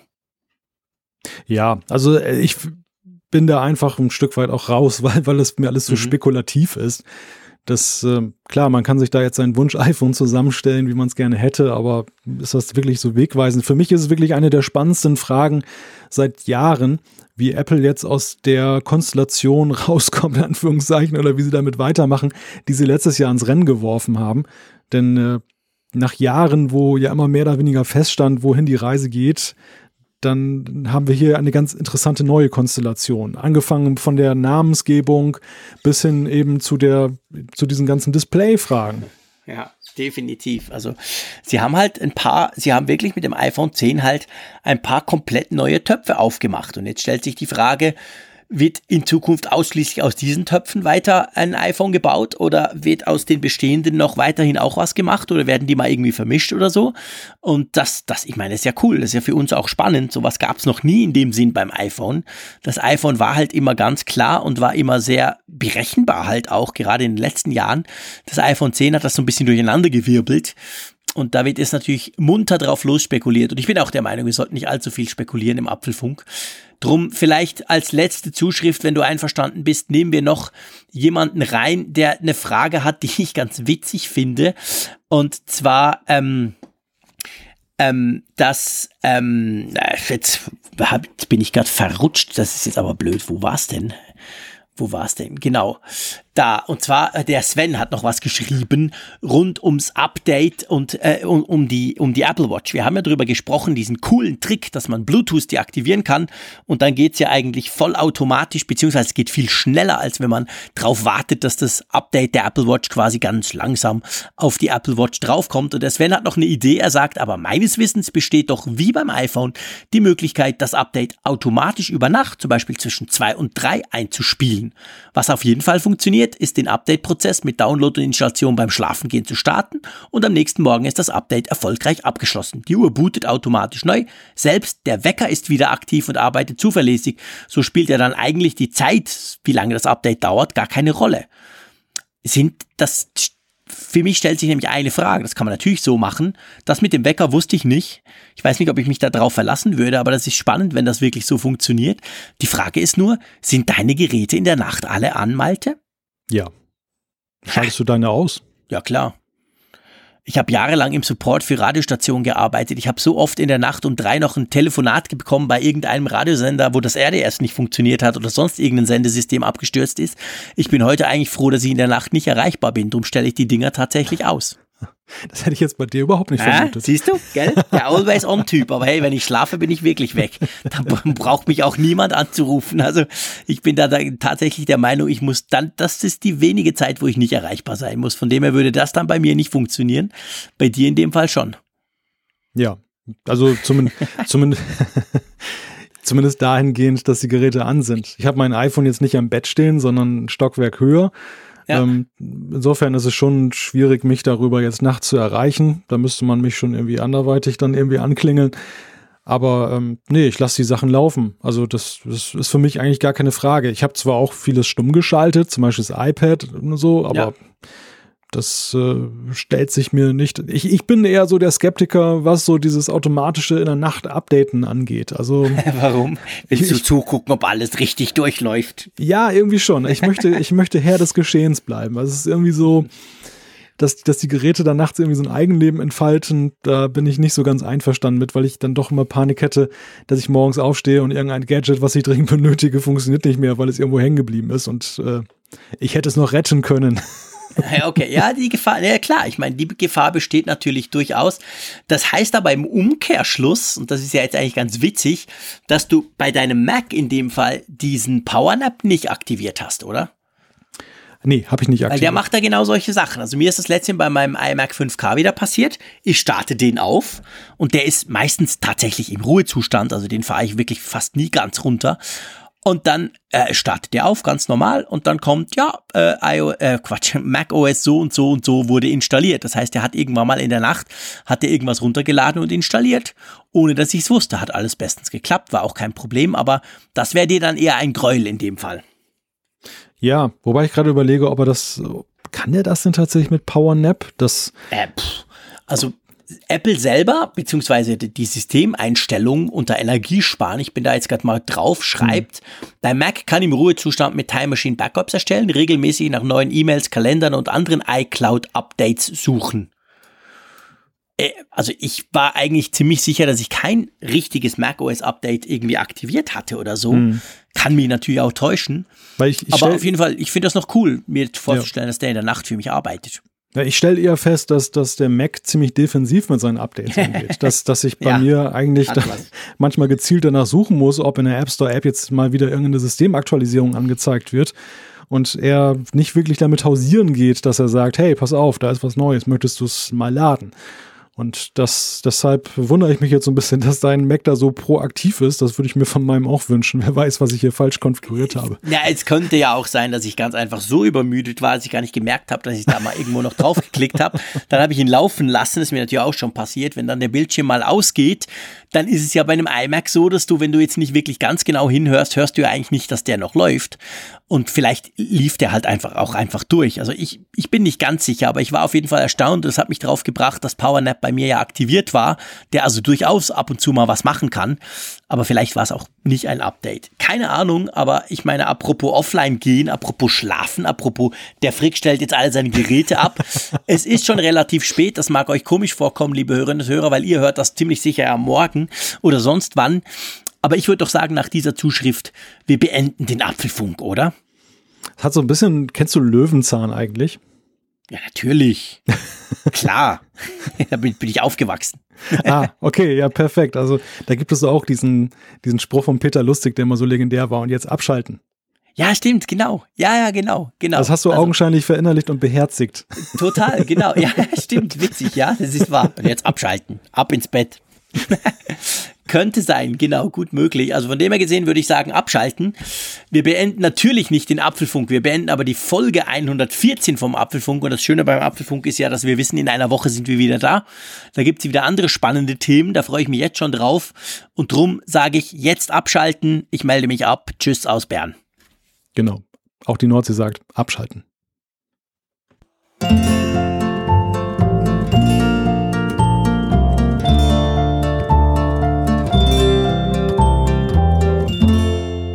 Alle Folgen im Überblick, Neuigkeiten per Push-Nachricht, Umfragen und die Hörerkarte, dies und mehr in Funkgerät, der App zum Apfelfunk. Kostenlos im App Store.